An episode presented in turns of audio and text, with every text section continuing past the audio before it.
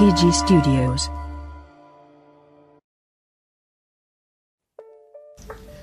Buenas noches, buenas noches a todos nuevamente. Esta vez sí cumplimos dos viernes seguidos por fin un podcast. Disculpen la tardanza, es que estamos esperando a alguien que aún no llega, pero ya va a llegar, que es Casma. Pero hoy tenemos a un invitado nuevamente muy especial, que nada más y nada menos y nada más que Rodrigo Montes. Profe. ¿Qué tal? ¿Qué tal, gente? ¿Qué tal? Gracias por la nueva invitación. Gracias por haberse animado a hablar de estos temas. Gracias por ser tan geeks. Gracias a usted, profe, por aceptar, por venir aquí a hablar de algo tan bonito como es todo el universo de Star Wars, tanto películas, series, libros, videojuegos, etcétera. Hoy tengo conmigo a Andrés Man. Hello. Ya, está bien. Ese está hacer tu saludo, está bien. Me has decepcionado. Amado, que hoy es Iba a decir algo más, pero me olvidé, me olvidé. Iba a decir algo todo en una frase en inglés, pero me olvidé. La precisa- Um, hello, welcome to De- de-. Studios y, y, y ya. Y ya. No, no, está bien. Welcome to PG Studios. Hello there. Welcome to PG Studios. Have a good night and enjoy our work. Okay. Bueno, pues. Hoy toca un podcast muy diferente, a mi parecer, que va a ser sobre una franquicia que todos, todos, estoy seguro que todos tuvimos un acercamiento con Star Wars de una u otra forma. eh, Aunque sea mínima o al introducirte tanto que puedes defender una tesis sobre cualquier cosa de Star Wars. Así que hoy vamos a hablar sobre eso. Creo que podemos empezar por donde empezó Star Wars. Podemos empezar con cómo inicia Star Wars con el episodio 4 o la nueva esperanza. El, como quiera decirlo. Profe, ¿tiene algo que decir? A ver, em, m- más que esperar con A New Hope, em, es más bien el proyecto de George Lucas eh, con toda la lógica que él quería. No sé si lo, lo sepan, pero, ah, y probablemente es muy geek la cosa, pero eh, tanto en la época en la que sale Star Wars como eh, en otros universos empieza a aparecer los Trekkies, que es lo- la serie de Star Trek, ¿sí? que tiene más bien una onda un poco más científica, intentando hablar sobre la vida en otros planetas, sin dejar de ser humanos y demás. Y eh, estas dos lógicas se van contraponiendo. Pero antes de eso, eh, George Lucas, mientras está estudiando en la universidad, eh, estudia en una universidad jesuita. Y ahí es donde él empieza a sacar la idea de, eh, la fuerza y demás por la espiritualidad ignaciana. Entonces, eh, hay una serie de estudios, hay una serie de movimientos. El, el año pasado, justamente con los aniversarios y demás, empezaron a mostrar eh, estos paralelismos entre la espiritualidad ignaciana y toda la, todo el universo de Star Wars. Pero, eh, como, bien, como bien dicen, lo más conocido probablemente es justamente A New Hope. Y ahí hay una bronca bien, bien, bien fregada, porque esta primera trilogía, el capítulo 4, 5 y 6, eh, va a tener una serie de elementos propios de la época, las limitaciones propias de la época. Y eh, cuando empieza la siguiente trilogía, el episodio 1, 2 y 3, eh, se notan las diferencias abismales tecnológicas. ¿no? No obstante, eh, también podríamos decir que eh, gracias a esta onda y gracias a esta lógica, eh, empezamos a tener una claridad mucho más seria de lo que ocurre en el espacio. El no sonido, el poder eh, ir descubriendo que eh, las cosas se mueven de manera distinta, no hay una referencialidad. situaciones que luego van a empezar a pulular porque si ya bien había algo de ciencia ficción, se leía mucho a Julio Verne, se generaban estas cosas, la gente eh, va a poder descubrir una animación muy distinta en lo que es la lo que es nuestra nu- nu- nuestro cine ¿no? entonces eh, la- las primeras oleadas de gente acaban así totalmente eh, esperanzadas como, como es el título nueva esperanza Irónicamente. Que puede ser algo distinto, que puede darnos algo, eh, algo más allá de esto. ¿no? Y ahí, luego, como les decía, van a empezar a surgir estos dos movimientos que se mantienen hasta la actualidad entre los que son de la onda de Star Trek y este viaje a la galaxia, a la, más allá de las estrellas, eh, desde lo humano y eh, la superación del humano, ¿no? porque ahí entra todo lo de los clones y otras cosas. Como que adelantos que actualmente ya no nos resultan tan novedosos, pero para la época hablar de un clon era wow. Bueno, profe, yo creo que sí. Es- o sea, Star Wars es como algo que necesitaba darse, por decirlo así. Fue un salto en lo que decíamos, tanto técnicas de técnicas ya decirlo tradicionales, por decirlo así, y tan, y avances en lo en lo que sería efectos especiales, por ejemplo. Es que vemos muchas técnicas, eh, por decirlo, ¿cómo se lo digo? Mm, no rudimentarias, sino que serían una base para lo que vendría después. Eh, por, por ejemplo, las naves espaciales, que no eran nada más que juguetes, o, o por decirlo así, eran pequeñas, pequeñas maquetas de lo que sería o lo que se imaginaban y moverlo en un en una maqueta aún más grande para dar la sensación de que está en una nave espacial y que está en el espacio o en un planeta muy muy lejano. Eso creo que Star Wars es un avance en lo que sería más ciencia ficción. Como usted decía, Julio Verne, eh, por fin poder adaptar algo similar. Mm, Sí, hay, hay, unas, unos antecedentes.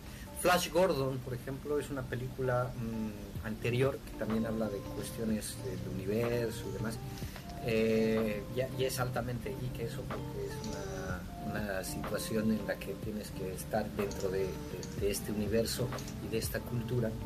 Pero así como decías, eh, es también importante darnos cuenta del cambio a lo que es la eh, ópera espacial. Eh, a New Hope justamente nos lanza a eso, a la, ópera espacial y a descubrir cómo eh, los efectos de sonido, los efectos visuales, el tema de eh, cómo acompañar con eh, estrategias de filmación que puedan jugarte con una posibilidad de cambios rápidos de ángulo y que además ha sido un, un rollazo hacer toda la producción para poder presentarla como la tenemos es, es, es el boom pero también eh, si vemos la remasterizada y vemos eh, algunos otros elementos de la posedición, vamos a poder encontrar algunas sutilezas dentro de esto. ¿no? Hay algunos momentos en los que en la, eh, primera versión todavía ves alguna cosita de los cables, de estos elementos que vas diciendo, ¿por dónde estoy moviéndome? Pero eh, también puedes eh, ya ver en la remasterización como que eh, ya en el trasfondo estaba en origen la posibilidad de generar una obra de arte con las limitaciones propias de la época. Y ahí es donde también vamos a poder entrar en lo que es la filmación dentro de lo que es el tema de utilizar los, lo- los carriles, las eh, cámaras más eh, aéreas y toda una envergadura que como bien han dicho, si, si se mueve eh, en el tema de las maquetas es una cosa, pero luego jalar, jalar para eh, el tema de la edición tenía, tenía sus otras problemáticas. ¿no? Y ahí podríamos jalar lo de Lego Star Wars, que si bien es Uy. bastante más moderno, también ha permitido que fluya mucho lo- la maqueta y que vaya haciendo que Star Wars no sea algo que se pierda. Si bien eh, Star Trek ha tenido sus eh, otras eh, series, ha ido teniendo eh, sus avances, ha ido teniendo y hasta ahora sigue teniendo una franquicia bastante fuerte, podríamos decir que Star Wars ha logrado crear una cultura que se va transmitiendo dentro de las familias y que esto también nos permite llegar a, generar un- una especie de, culto, o sea, eh, entras en la, en la onda de culto. y aunque hay otra gente que dice, no, yo paso de esto porque es un bodrio realmente aburridor, eh, no me pienso tragar eh, dos horas o un poco más de intentar ver o entender qué pasa en la galaxia muy lejana, porque hay tanta tecnología y demás.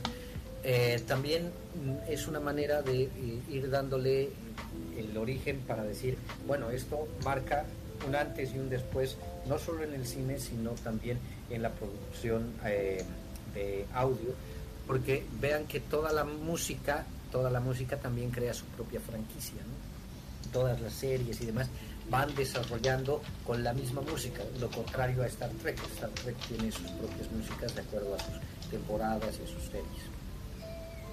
Sí, a ver, con lo que dijo al principio sobre eh, que se rinde un culto a Star Wars, sí, sí, o sea, más que nada yo creo porque es que maneja mucho. El universo de Star Wars es enorme y en constante expansión, aunque ya sea canon o no, ya sea canónico o no. Eh, siempre hay algo interesante que ver o si no te centras en, los Jedi o si no te centras en, en, los Skywalkers te puedes centrar en los Mandalorianos te puedes centrar en cualquiera de todos estos planetas e historias que pueden contar. O sea, es algo muy fácil de trabajar, por decirlo así, porque hay tanto de qué agarrar que supongo que hay un poco para todos. Y lo que también lo de culto, como que va algo pasando, o sea, a mí me gusta Star Wars por, por el juego de Lego. Y me gusta Star Wars porque también mi, mi mamá le gustaba y me quiso meter en esta onda de las guerras galácticas. Eh, sí, y, como dices, a ver, em, eh, es importante entender que em, si bien eh, sabemos que es, un, es una ficción o que entra dentro del mundo ficcionado, también te permite entender una lógica dentro de la, de la vida, ¿no? O bien decías, podemos movernos en, el mundo de los Jedi, que es el lado claro, luminoso de la fuerza, o podemos movernos en el lado oscuro de la fuerza, los Sith. Eh, pero esta pugna dentro de estas dos eh, maneras de entender una única cosa, la fuerza, también nos va mostrando lo propio humano, ¿no? Porque es una de las pocas eh, películas y de la, de, la poca cultura en la que vas estableciendo un tema central. En otras de, otro corte eh, puedes ir viendo temáticas distintas, puedes ver temáticas que pueden ir siendo medio transversales, que se hablan de una manera o de otra, pero en Star Wars siempre el tema central es la fuerza. No hay otra cosa que te, gestione y por eso en la transmisión con el resto de los eh, de, las personas y demás va generando eh, su especie de, de, adicción entre comillas eh, porque claro buscas tener algún lo, que decías algún juego buscas tener algún póster vas identificándote con algún personaje vas identificando algunas de las acciones o vas desarrollando como les decía eh, de la experiencia del año pasado, una manera de interpretar estas cosas a la luz de otros elementos que también permiten un crecimiento humano, porque eh, es parte de la lógica de intentar entender esto de la fuerza. No obstante, eh, como bien decías, podemos entrar a starwars.com y ahí vamos a ver todo un universo que se ha ido expandiendo. Entremos a starwars.com. Espere y en el ha dejado ya George Lucas de ser el, el que maneja toda esta lógica, ¿no? Porque al final, eh, inicialmente él tenía en mente hacer estas tres trilogías y con eso terminar el universo. Pero luego empezaron a, hacer, a hacerse preguntas de ¿y qué pasa? Y realmente se encuentra el equilibrio. Vean que en cada una de las trilogías, eh, bueno, la primera y la segunda, eh, no hay no hay esta situación porque todo está bajo la figura de Anakin o Darth Vader, como el equilibrio de la fuerza. Pero ya en la tercera eh, trilogía hay un nuevo despertar de la fuerza, hay un nuevo desequilibrio, hay una nueva situación. Está la diada que se hace con, eh, con nuestro querido... Eh, ay, carácter. ¿Quién, profe? Kylo Ren. con- Ah. Kylo Ren. ¿no? Entonces, Kylo. eh, eh, y, y con, con, con- con- con- con toda esta situación que va planteando que el, eh, tampoco puede existir la fuerza si es que se eh, elimina totalmente el lado oscuro, ¿no? o sea, tiene que haber un equilibrio. Ahí hay una referencialidad muy distinta a lo que puede entenderse como el mundo cristiano y más bien nos abre a una posibilidad de, eh, de entendimientos de corte espiritual eh, oriental, digamos, ¿no? donde el dualismo nos va presentando un equilibrio o lo, lo del yin yang, ¿no?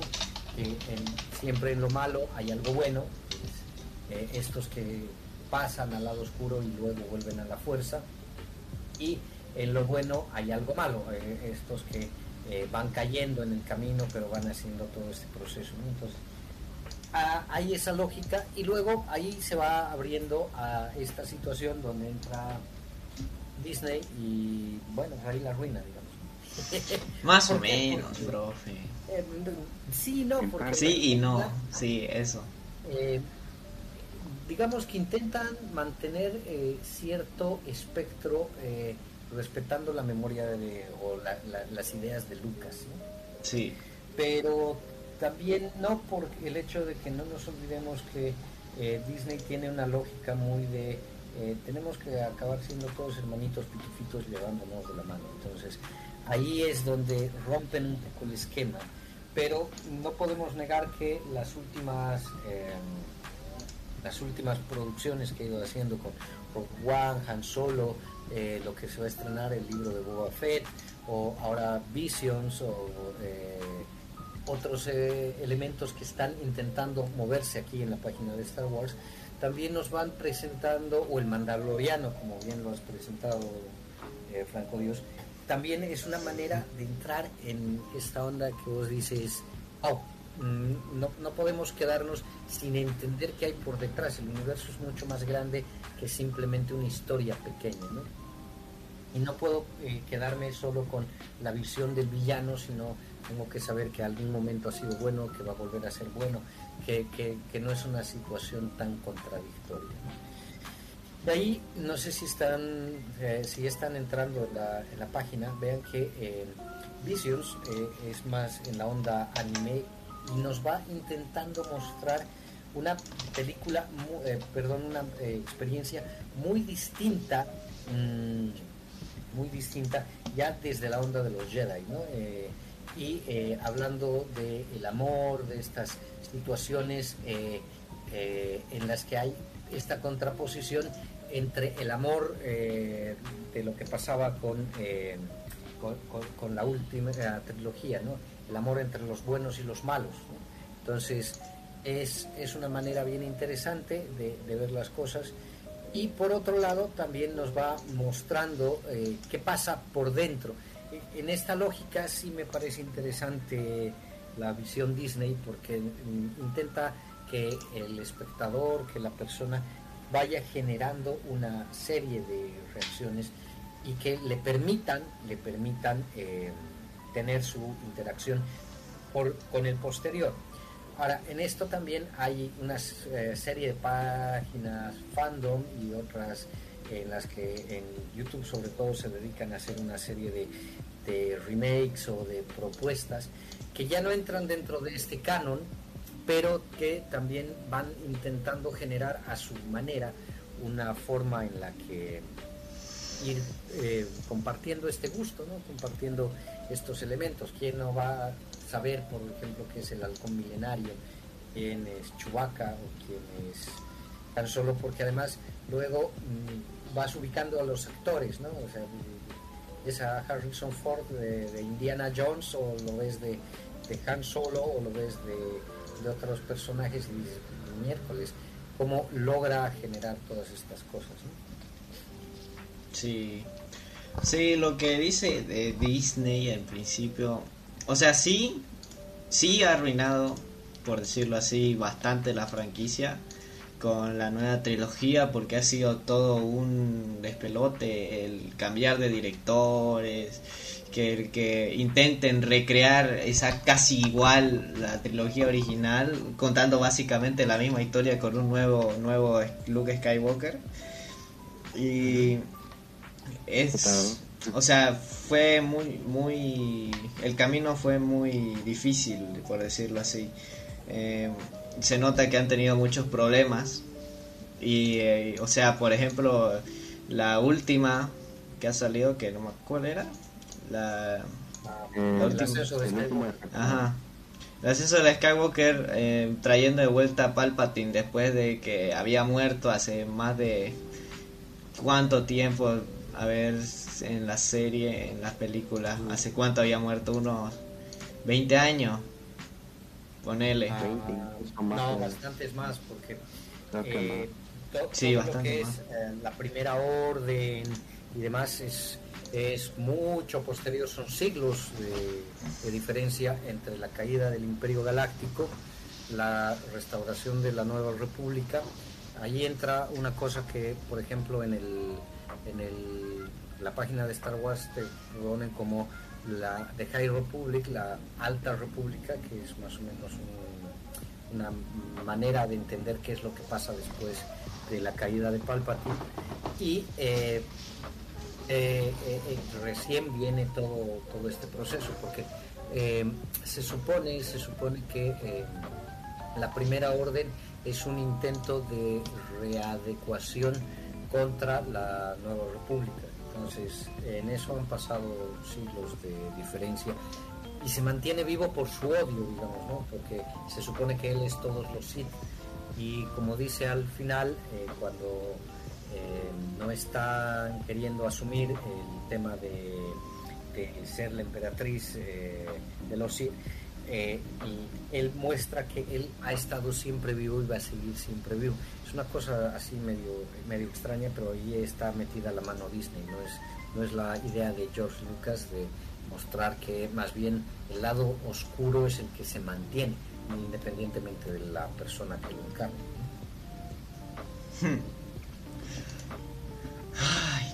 bueno, con, no sé, tengo una dualidad con la última trilogía porque una de ellas sí me gustó y fue la segunda, la de... Ay, no me acuerdo los nombres. La de Last Jedi era la segunda. No, es... Tal... Ay, espera, déjame ver en StarWars.com. Se llamaba, la primera se llamaba, creo... Es, sí, es el de Last Jedi. Que que me gustó lo que intentaban hacer, lo, lo que... Lo de o sea, con el conflicto que tiene que tiene Kylo Ren de la fuerza tiene que estar en balance, pero ¿por qué siempre tiene que ser eh, los buenos contra los malos, siempre la oscuridad contra la luz? Y él, o sea, tiene ese conflicto y hay esta esta nueva visión sobre la fuerza de que o sea, no tiene por qué ser la oscuridad mala o la luz buena, y esto, pensaba que iba a estar bien, pensé que iban a desarrollar mejor esto y eso le da una potencial a la nueva trilogía. Porque, pero al final sigue siendo lo mismo, porque otra vez cambiaron de director y todo se fue al garete. Pero... Dale, dale, dale. No, no, no, profe, siga, siga, siga. Em, lo, lo, que dices es interesante porque... Uh, si bien, si bien en, la, el, despertar de la fuerza y demás hay estos cambios, también eh, ya se va notando una perspectiva, una idea, una manera en la que uno va diciendo, no, esto va a, quedar, va, a entrar al final, porque Rey es la que tiene que ir dando la nueva lógica. Y cuando cuando tiene eh, los encuentros con Luke, cuando va descubriendo que Luke ha estado mirando el lado oscuro y no es que haya sido bueno siempre, sino que tiene toda esta tendencia a rehacer lo que Anakin había planteado, nos va mostrando que el equilibrio de la fuerza no depende de una persona, depende del conjunto de personas. Entonces, ni Rey, ni Luke ni, ni Darth Vader, ni el emperador, ni nadie iban a poder asumir todo ese poder. Y por eso la diada que se genera entre Rey y Kylo Ren es mucho más interesante como idea, porque al final es eh, mostrarte eso, dentro del, de, de dos o de más puedes conseguir realmente un equilibrio. Cuando es una sola persona es donde entran la, el movimiento propio de tus deseos, tus pasionalidades, el manejo de tus propios egoísmos, los miedos, las frustraciones. Y por eso también Yoda, por ejemplo, es, eh, es muy sabio, pero él mismo se da cuenta de que nadie, nadie tendría que cumplir la profecía como tal. O sea, nadie tendría que generar ese equilibrio, porque va a haber algún momento en el que vuelvas a desequilibrar la cosa. Bueno, hablando de, de esa pequeña escena de Yoda en el último Jedi, eh, también tengo que decir que la última trilogía peca mucho del fanservice. Por ejemplo, algo que odié viendo la sala de cine y que, y que fue, en- a mi parecer, tan malo que no entendí cómo la gente estaba aplaudiendo al final de la película. Es que la- se mueren no es la no, aparición. No hay ni uno que queda, creo. No, sí no quedan, sí ni quedan, pero esta es la, la desgracia. A ver, el que aparece de la nada, porque sí, Lando Calrissian, el, eh, uno de los personajes tal vez un Ah, poco no. sobrevalorado, un poquito, tal vez como Boba Fett, que, que todos lo recuerdan, pero en realidad no hizo tanto. Boba Fett apareció eh, cinco minutos en total, se lo comió, se lo comió, se lo comieron en el desierto. Y, y, y cabe recalcar, cabe recalcar que, que Boba Fett casi muere, porque ahora se sabe que no se no murió, casi muere de un balazo, bueno, un, un blaserzazo de Han Solo ciego. Han Solo que no podía ver, le metió, le metió plomo a, a, a Boba Fett y Boba Fett cae y lo, se lo traga un gusano ahí del desierto enorme. Eh, y lo que pasa es que en una escena de la última película de la de las el- de Rise of Skywalker. ajá, el ascenso de Skywalker, eh, de la nada van a un lugar, a un planeta donde están celebrando y están entre la multitud en un en pleno en plena en pleno carnaval, por decirlo así. Y de la nada aparece Lando Calrissian, se los mete a su chocita y empiezan a hablar. Porque al parecer Lando Calrissian era importante, aunque quién sabe qué estuvo haciendo todo ese tiempo. ¿Qué hacía, ¿Qué hacía si no estaba con la República? En primer lugar, ni siquiera era bueno, o sea, traicionó a Han Solo por, por Darth Vader, literalmente lo vendió. Y un montón de cosas. Pero bueno. Y un montón de Sí. fanservice más. Diga usted, bro. Claro, eh, y es porque además eh, justo allí es el tema de mm, de tratar de dar una no, no, no solo un fanservice sino eh, de tratar de conectar cosas que han quedado totalmente inconexas y que tendrían que quedar inconexas porque mm, lo que dices son personajes que si bien en algún momento tienen una importancia en el desarrollo de la historia, de la complejidad de lo que es el multiverso Star Wars, no tienen una, eh, no tienen una relevancia. Y ahí posiblemente es la entrada a esto del, del multiverso, eh, en el sentido de que mm, la mayoría de los fans han empezado, eh, apenas salió a New Hope, empezaron a eh, qué podría ir ocurriendo y dentro de esto qué podría ir sucediendo posteriormente. Porque se supone que eso, eh, Leia y eh, Han Solo tienen a su hijo, a Kylo. Eh, se supone que Luke también tiene hijos, aunque al principio dicen que no, que él se va a mantener más bien casto. Eh, luego está todo el tema de los parientes de Padme y los parientes de Anakin y todo este rollo. Entonces, cuando vas tejiendo toda la estructura familiar y demás y apareces allí casi como en los orígenes de Adán y Eva, eh, fuerzas mucho la historia. Y ahí es donde entran todos estos fanservice. ¿no? O sea, yo quiero que aparezca esto porque además en la medida que he ido escuchando a mi, a mi crítica, he ido escuchando a mis actores, siento que va a ir a- en esa lógica. Es un poco lo mismo que han hecho con todo el universo Marvel, ¿no?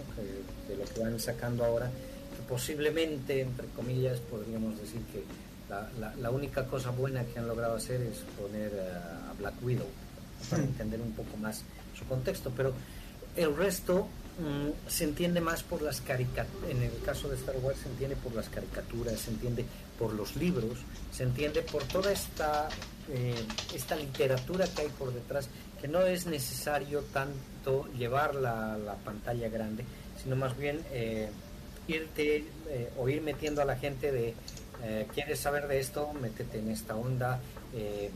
Eh, buscar por estos libros, buscar por esta situación y eh, movernos más en esta otra en esta otra situación porque aparecen ahí nombres por ejemplo eh, Palpatine cuando está hablando con Anakin eh, previo a que eh, eh, a que hablen de, que él sea un Sith y demás y le va hablando del tema de, la vida, de volver a, a sanar, de volver a traer a los muertos de, la muerte. Eh, ahí nos hablan de un Dark Place que vos dices, ¿y este que de dónde aparece? ¿no? Y cuando ya empiezas a averiguar todo el mundo de los Sith y demás, vas descubriendo que hay una, eh, una serie de elementos que ya son contrarios, digamos, ¿no? Porque los Sith no, no veneran a la fuerza en sí misma, sino que tienen una divinidad oscura. Y esa divinidad oscura es la que va generando el lado oscuro de la fuerza. En el, y en el caso contrario, el lado luminoso de la fuerza no tiene una divinidad como tal, es la fuerza en sí misma. Entonces ahí entras en otro rollo y dices, bueno, y aquí entonces, ¿cómo nos metemos en esta situación?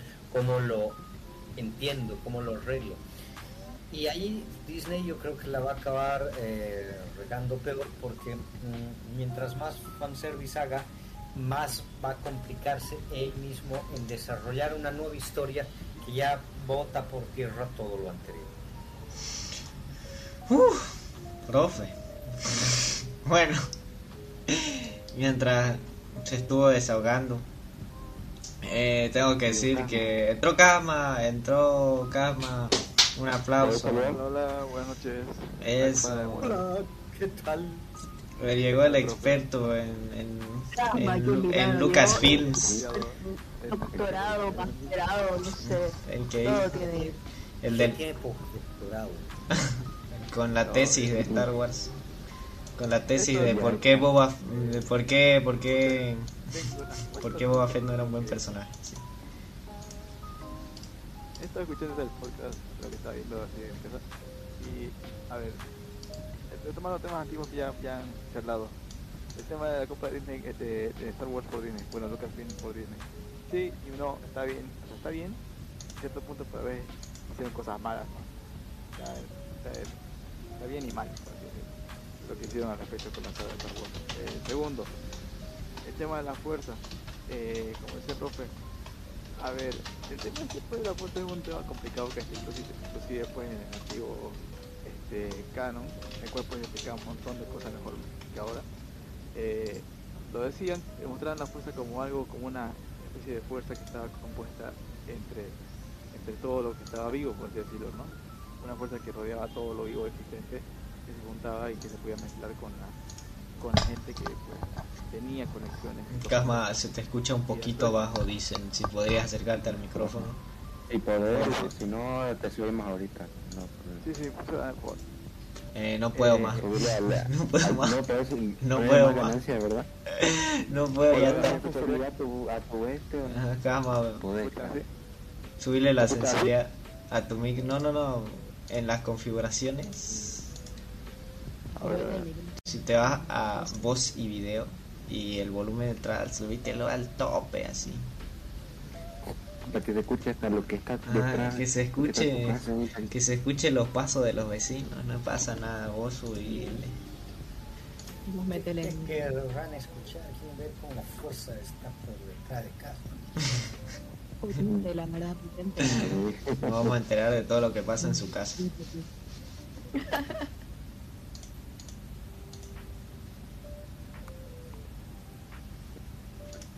Eh, mientras, vamos a decir que, oye, los, los jueguitos de Star Wars con Lego creo que combina muy bien. No, es de lo mejor. sí, te lo juro que yo De ni había visto las películas y ya la sabía todo fuerza- Star Wars gracias a De esos hecho, la jueguitos. fuercita con los bloques es lo mejor, es como está hecho del uno para el otro.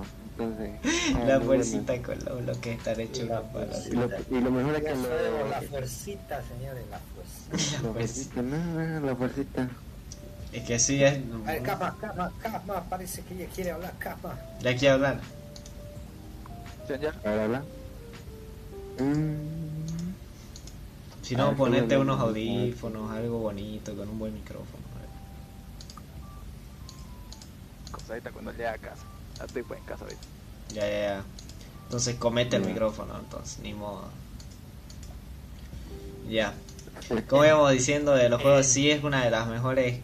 De- es una colaboración rara, pero que resultó demasiado bien Star Wars. Es hasta familiar ya, yo creo. ¿no? Es hasta familiar. Yo pensaba que Star Wars era familiar por culpa de los Legos. Y después, ve- y después veo el episodio 3 y cómo a- le arrancan las piernas a Anakin así y le grita te odio mientras se está quemando vivo. Se está, eh, sí, literalmente quemándose vivo. Y, y vi eso a los 8 años, ponerle. Y yo pensaba que Star Wars iba a ser como los juegos de Lego. Y un trauma me saqué ahí. Y se han visto eh, ahora justamente para lo de Halloween sacaron sacaron historias oscuras de Star Wars. Interesante porque va moviéndose en una lógica distinta justamente en todo lo que es la, te- la- la tercera trilogía. Pero eh, yo creo que la, la, la buena onda de, del, de, del ego es hacer mucho chiposts, ¿no? Entonces Chipos. va generando uh, eso, Chispo. genera, genera una lógica de acercamiento bien interesante.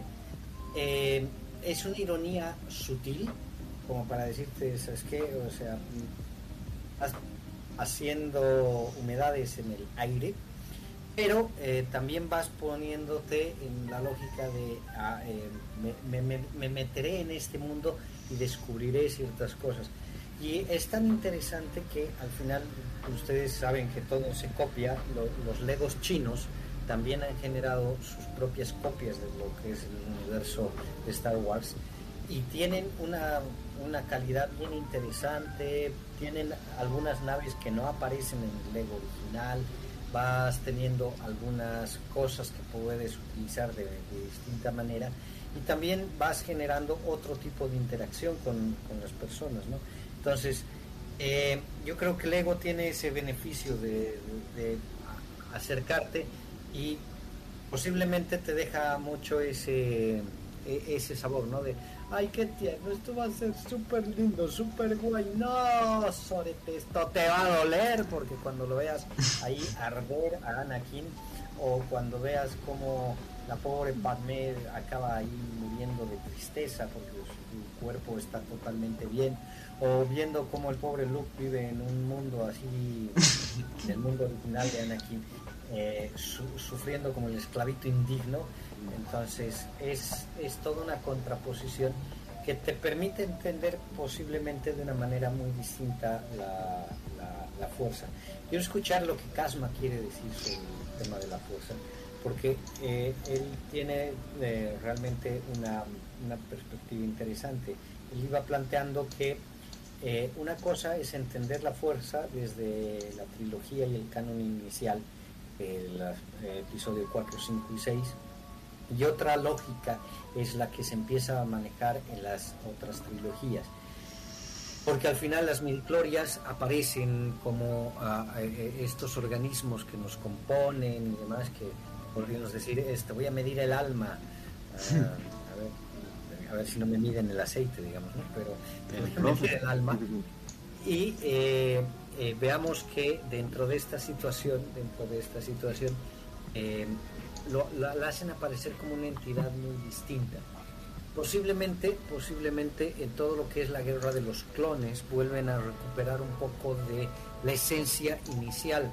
Aunque la guerra de los clones es también más eh, en otro estilo, no, te, no, no, no vas a ver una versión muy, muy humana, sino animada.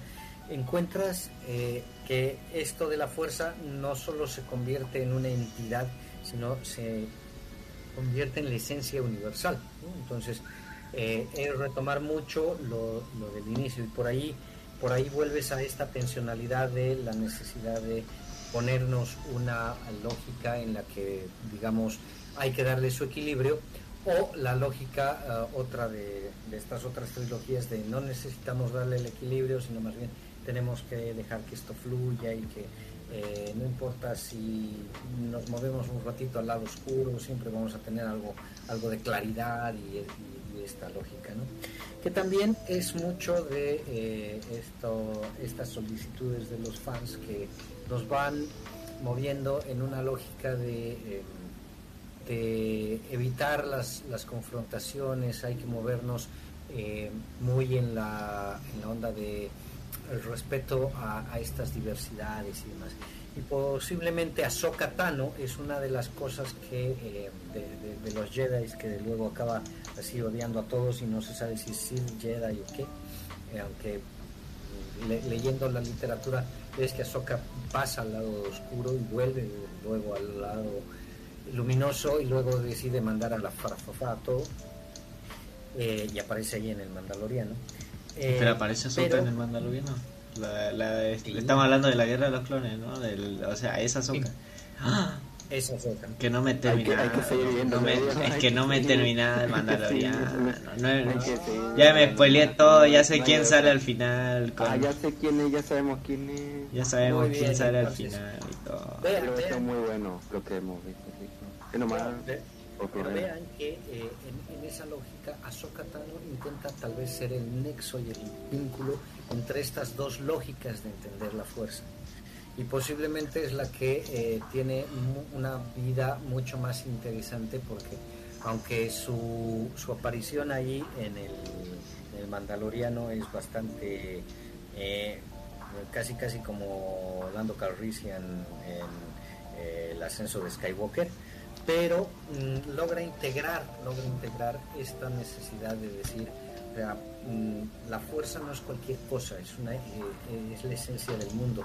No es no es simplemente aquello que nos compone no son las midichlorias no no es que puedo aceptar cualquier cosa ¿no? sino que es algo mucho más eh, mucho más complejo. Y ahí adquiere sentido todo el estudio que va haciendo Skywalker cuando eh, lo vemos ahí en su pequeña isla eh, latigándose porque no pudo salvar a Kylo Ren. Hmm. Ay, pucha, yo quiero también escuchar lo que opina Casmo, pero ya va a llegar, ya va a llegar. están muriendo por hablar de Clone Ah, debe estar así de lo... Uy, Se te debe estar con ahí de las uñas ahí. Eso, más que seguro, más que seguro. Pero Casma, ¿qué haces fuera de tu casa? Tenía que ir al, al colegio, ¿no? Encima hace frío ahorita. pobrecito. Eso, no, no, no.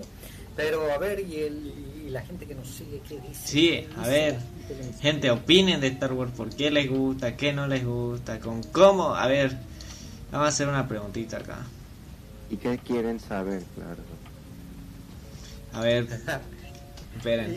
Interesante, Fabiana Medina Celi dice, el profe me lee, y ahí Matacubae dice, no le anda ciego, se descompuso. A ver chicos, opinen de cómo conocieron Star Wars. Una pregunta sencillita, ya sea con una película, ya sea con una serie, tanto animada como El Mandaloriano, por ejemplo, y, o un videojuego. Digan cómo, cómo conocieron este tan interesante universo. Pero mientras tanto ver, yo- opinan... mientras nosotros a ver decimos. Ajá. Y no, no- no sé si han leído lo de Valentina que dice del 1 a 10, ¿qué tanto calificas la saga? Yo no sé si lo entendemos como saga o... Ajá, porque por decirlo, a ver, primero, si se refiere a todo Star Wars, Antes podría haber sido, o sea, mejor por trilogía, más fácil. La, Eso, pues, la primera trilogía sin duda es la mejor que hay. Hola, hola, hola. Ya, uy, ahora se le escucha Uh, como gente. Ya, ya. La primera hacemos esa preguntita. Ya, y después, pues, ya aquí, si querés medio podcast, te lo, te lo regalo para vos solito, ¿ya? Pero ahorita, ¿cómo conocieron esta? No, primero, eh, de trilogías, mejor o peor. Para mí la mejor de mejores es la primera trilogía. Luego están la, el capítulo 1, 2 y 3. ¿verdad? Y obviamente al final está la nueva trilogía. Oh, esto es muy obvio porque eh, ya eh, una por puntuación yo creo que le daría a la primera mm, puede ser un 7.5 llegando a 8 a la segunda trilogía un 7 Tipo, está buena y. y ya. a la última trilogía un 5 y medio un 6 Un pasable. un pasable porque tampoco es tan mala o sea creo que el más Ah.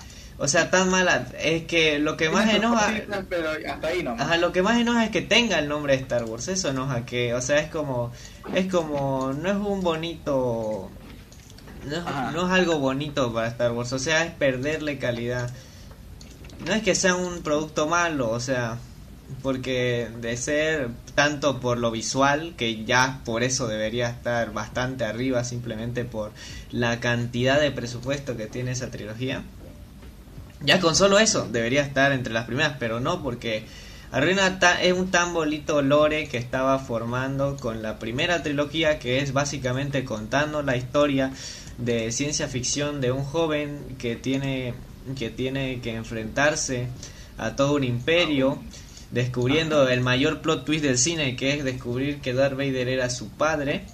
Después porque está la primera trilogía que lo que hace para mí la primera trilogía lo que hace es darle más contexto a todo saber cómo es que el emperador llegó a ser el emperador que contarte cómo era la república cómo son los Jedi cómo son los Sith. Ah, introducción y te introduce a demasiado, en plan un montón. Sí, o sea, ya pierde un poco porque llega a ser aburrida, llega a ser cansino, llega, no le entendés nada. Yo el capítulo 1 para mí es de los más aburridos que hay porque te explican de toda la burocracia, que el Senado, que la República y la verdad es un poco poco cansino para mí. Seamos sinceros, para la Cuando gente le gusta brilla- nomás el brilla un episodio montón. 1 por Darth Maul y el duelo. Sí, el duelo, el duelo final la salva bastante de la el primera. duelo, más que nada. Sí, es de lo mejor. El tema de Hans Zimmer. ¿Es de Hans Zimmer? No, no es de Hans Zimmer, es de John Williams, ¿no? ¿De quién es este? Sí, John Williams. John Williams. John John Williams. John Williams. Ya. Sí. Opine, profe.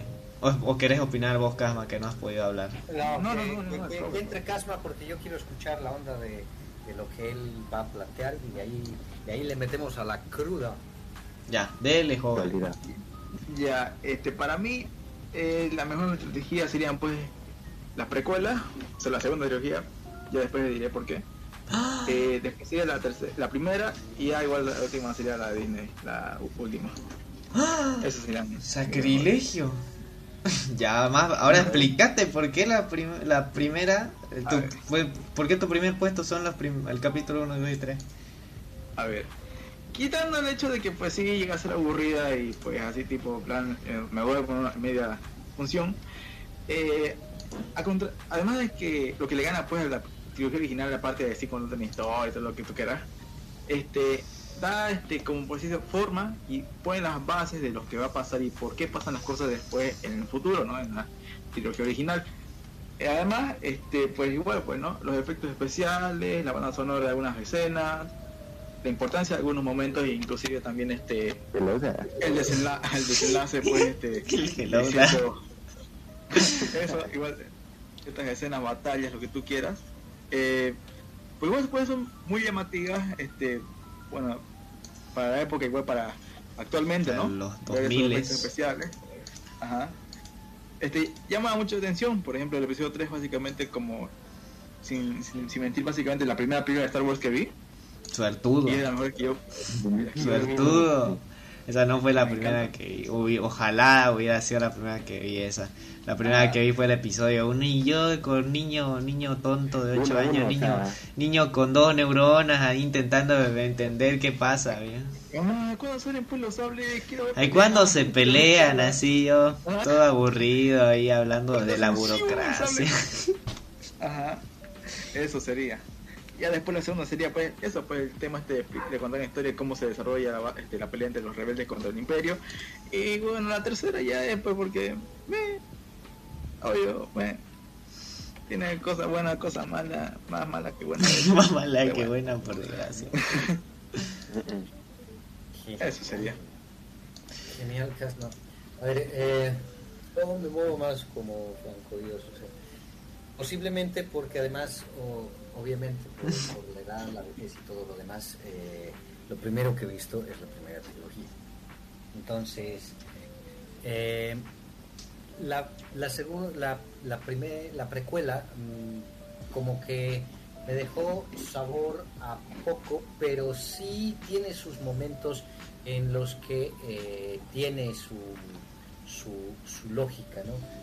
Por ejemplo, el diálogo entre Dooku y todo, eh, en, eh, de Dooku y de Obi-Wan, eh, cuando están allí en, intentando ver qué pasa con el ejército de la, de la Federación de Comercio y demás, tiene, tiene una lógica que te manda a lo que estamos charlando antes, la posibilidad de entender qué pasa con ese universo, de dónde vienen los Sith, de dónde vienen los Jedi, cómo se originan todas estas cosas y demás.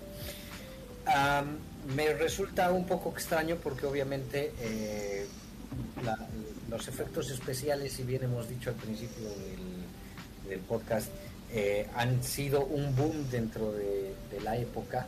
Obviamente eh, con toda la tecnología que tenemos ahora, eh, permitió unos cambios muy distintos y claro, con tanta luminosidad perdía brillo la anterior, la anterior trilogía y como que hay una serie de nostalgias y por eso se decide remasterizar, por eso se decide darle otros efectos, otras posibilidades y demás. Y ahí eh, donde yo creo que la regaron en la remasterización es justamente en la escena final de eh, del último Jedi cuando aparece eh, Anakin de Chango ah, mm, con los demás, ¿no? Y mientras están en la fiesta y ahí Luke y, Leia y le, le- le rompe el esquema a lo que inicialmente era. Entonces, como que ese final, eh, allí hay una ruptura necesaria para poder entender la precuela y poder darle mucho más realce a esa precuela. Me parece también complejo y cansino el tema de todo el enamoramiento de Padmé con, con Anakin. Sí, que Podía haberse trabajado de una Sí. manera posiblemente más rápida. ¿no? sí. Porque Como que le daban mucha importancia y eso.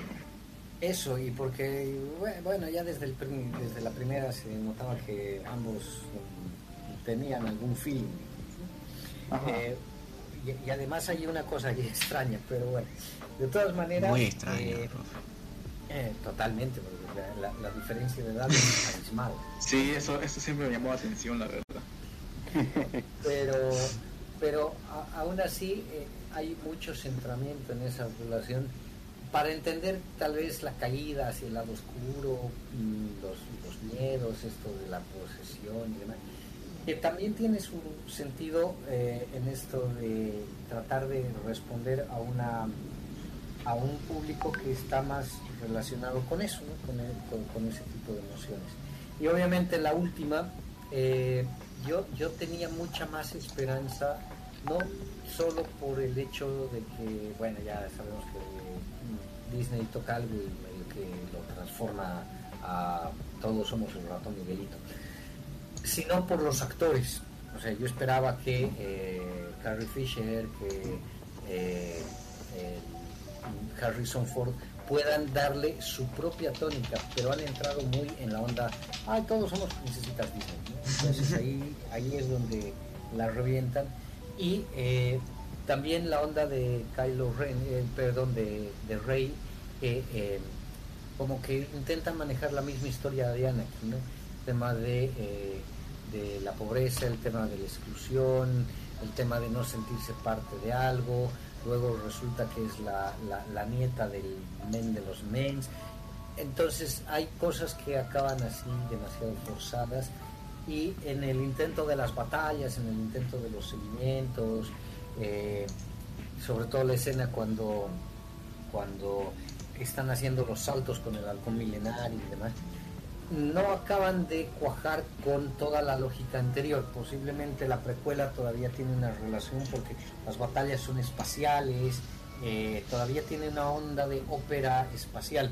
En cambio ya la última trilogía tiene más bien una onda de eh, ópera mm, de, de planetas, digamos, ¿no? planetoide, porque Sí. se desarrolla más en esos escenarios y eh, como que también es, eh, es la onda así propia actual de decir eh, este, no puedo, no me quiero, no me confío, no me tengo amor, entonces ténganme amor ustedes y así me voy a tener amor.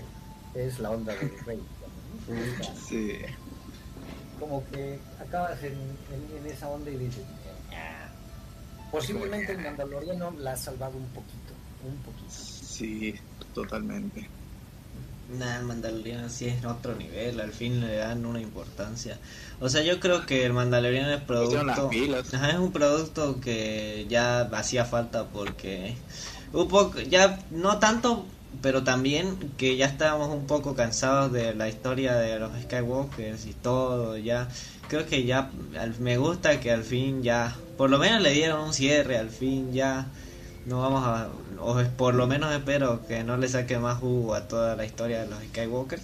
Por ahora es que está un poco raro. Sí, también que haya salido y también que después de todo ya sabes lo que pasa al final. ¿no? Skywalker, eh? Skywalker puede que no.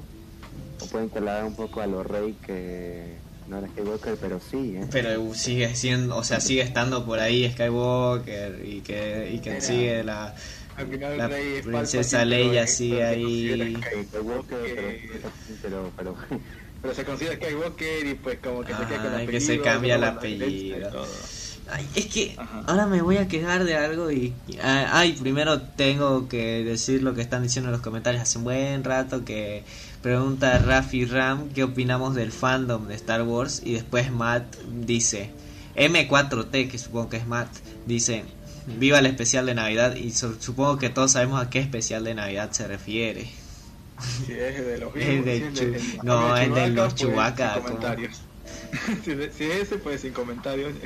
Uy, yo recuerdo haber visto el especial de los Ewoks, no era sobre Navidad, pero yo recuerdo desde los primeros productos de Star Wars que he visto lo de, lo de los Ewoks. los Ewoks, Ajá, Ah, la- creo que no lo dije. ¿Lo- ¿Los Ewoks o la Ah, sí. caravana del valor? No lo sé, bro, eh, simplemente ni siquiera ni siquiera eran eran personajes que no estaban dentro. Creo- que no es canon o no era canon en su momento Eh, tampoco. eh, Es parte, es una historia del universo de Star Wars posterior a todas las guerras de la República. Ah, Eh, ya ya sé dónde ahí, posicionarla. eh, eh, ahí- la familia está de paseo, la nave se chinga y caen en el... la- La, la, Pero- pues, la típico, lo típico, los la pero- Lo típico, y están ahí, todos son felices. Ni recuerdo cuál era el, el problema que tenían, porque solo recuerdo que eran dos hermanos rubios y menemistas que habían caído en el planeta los Ewoks. ¿Qué importa en Navidad, viejo, a comer y regalos? sí? ¿Sabías? sab- dato curioso, ¿sabían que los Ewoks era una eran una crítica social a, a los vietnamitas? O sea, no a los vietnamitas, sino a la guerra de Vietnam y los Ewoks serían los vietnamitas y el imperio sería el, el gobierno norteamericano. Y como, como estos se defendían como podían, aunque tuvieran, aunque tuvieran todas las desventajas numérica y Igual, igual hay que aclarar, igual hay que resaltar pues que igual pues el imperio en esa batalla pues como que medio de la peló, medio no se pusieron las pilas, estaban trasnochados. Pues, estaban trasnochados. Porque la verdad es que, uh, o sea, si, o sea, si vos lo ves así de primera vez ya está bien, pero si vos volvés a ver esa, esa, esa batalla, no en el espacio, sino ya en el planeta, así en tierra, detenidamente, es como en plan de, oye, como que igual se dejaron ganar un poco, ¿no? Como que igual se dieron un poco de penita, le dieron un poco de ventaja y pues le ganaron de golpe. Y pues. Uy, nuestro inventario entero. Ajá. Ups. Uy, ups, ups, una estrella de la muerte, chavo. Esto no tienen oportunidad, les avisamos. ¿Qué es lo peor que puede pasar? Ay, y todos los, todos los Stormtroopers explotando contra árboles. La estrella de la muerte destruida. en plan de, Ah, no, bueno. ¿Qué pasó? Pero, pe- pe- pero, oye lo, lo que dicen, o sea, entra un tema bien complejo en el hecho de ver la tecnología como lo negativo, lo malo, porque está al servicio del imperio, el lado oscuro de la fuerza y todo lo demás, y eh, lo, lo nativo, lo propio, el buen indígena, el buen salvaje, el buen osito Ewok, El bueno eh, sí. que te, te genera toda esta situación. Yo no sé si ustedes han visto, pero por ejemplo Disney eh, tuvo un intento, un intento de hacer una historia en dibujos animados de los Ewoks. Eh, la, la estrenaron, a ver, eh, ¿cuándo les puedo decir? Más o menos el Los 89 o 90. Y eh, no tuvo mucha, no tuvo mucha aceptación porque la gente se dio cuenta de, obviamente aquí eh, Disney quiere plantear lo suyo, ¿no? Pero eh, posiblemente ese fue uno de los intentos y los anuncios de decir, a estos yo me los como, a estos yo, yo los voy a hacer parte mía. Eso sería igual, pues, profesor, sería más, más hecho así, tipo para niños, así que, tipo, como, no sé, pues, a ver, un ejemplo, no sé, los, los osos, los osos cariñosos, Teletubbies, por así decirlo, ¿no? Más para niños que, a que no importase así el lore, que básicamente eran tipo, eh, tales personajes que son Ewoks ya, pero que tienen aventuras absolutamente nada que ver con Star Wars, así, tipo, no sé, pues, aventuras como ir a una cueva, salvar a tal persona, Wow, tremenda así. aventura. Así. O sea, historias simples eso. Para niños. Y después, eh, por ejemplo, eh, eso, sale después eh, de eso los ositos GOM. Entonces, ahí es, las regamos aquí y ahora volvemos a salvarlos con los ositos. Hablando de ese periodo Disney, hubo un buen tiempo, así un buen tiempo, no, una década, por decir, después de los episodios 1, 2 y 3, que creo que la IP de Star Wars casi no se usó en nada, creo. O sea, vivían de merchandising, obvio que el merchandising seguía ahí, pero no hacían casi ningún producto de Star Wars eh, audiovisual, no, no, no sé si seguían sacando cómics, seguramente sí, pero audiovisual me refiero a una película, serie, buen tiempo no hubo nada, o sea, después de la guerra de los clones Em. no han hecho, o sea, no han hecho demasiado, creo que me emocioné mucho cuando sacaron en Disney Disney XD lo de Star Wars Rebels porque yo no había vivido casi nada de Star Wars. O sea, lo más de Star Ah, Wars que había vivido fue así fue la guerra de los clones que apenas la recordaba en ese momento. No, pero-. Eh, sí, pero por ejemplo, allí en relación a la NT. pregunta que nos hacen, el, todo el universo fandom y toda la parte de los remakes eh, a partir de los fanmates eh, va a tener su plus. En, el, en los canales de YouTube encuentras N mil cosas armadas por, eh, los, por los fans. Y eh, posiblemente van llenando ciertos huecos, van llenando ciertas ciertas posibilidades porque ya se han lanzado al multiverso. Entonces ahí están eh, desarrollándote otras historias y demás.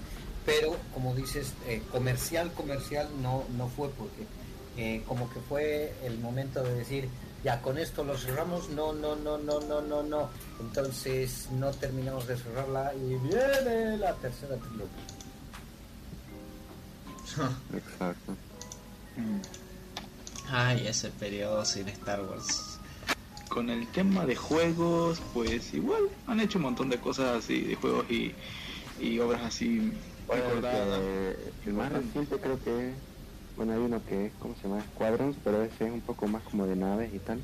Más multijugador, pero el, el, el más importante creo que fue, ¿cómo se llamaba este? El, u- el último, el que... EA. Sí, sí, yo sé de cuál Sí. hablas. Estoy, estás hablando del Dark Souls, Dark Souls, Star Wars, ese.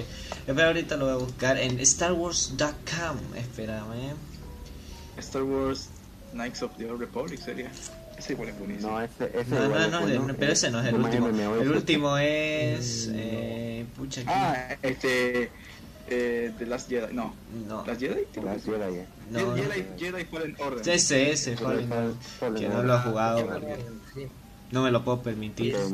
No tenemos consola nueva Ah, generación. A ver, juegos así de Star Wars que he jugado, tengo unos cuantos.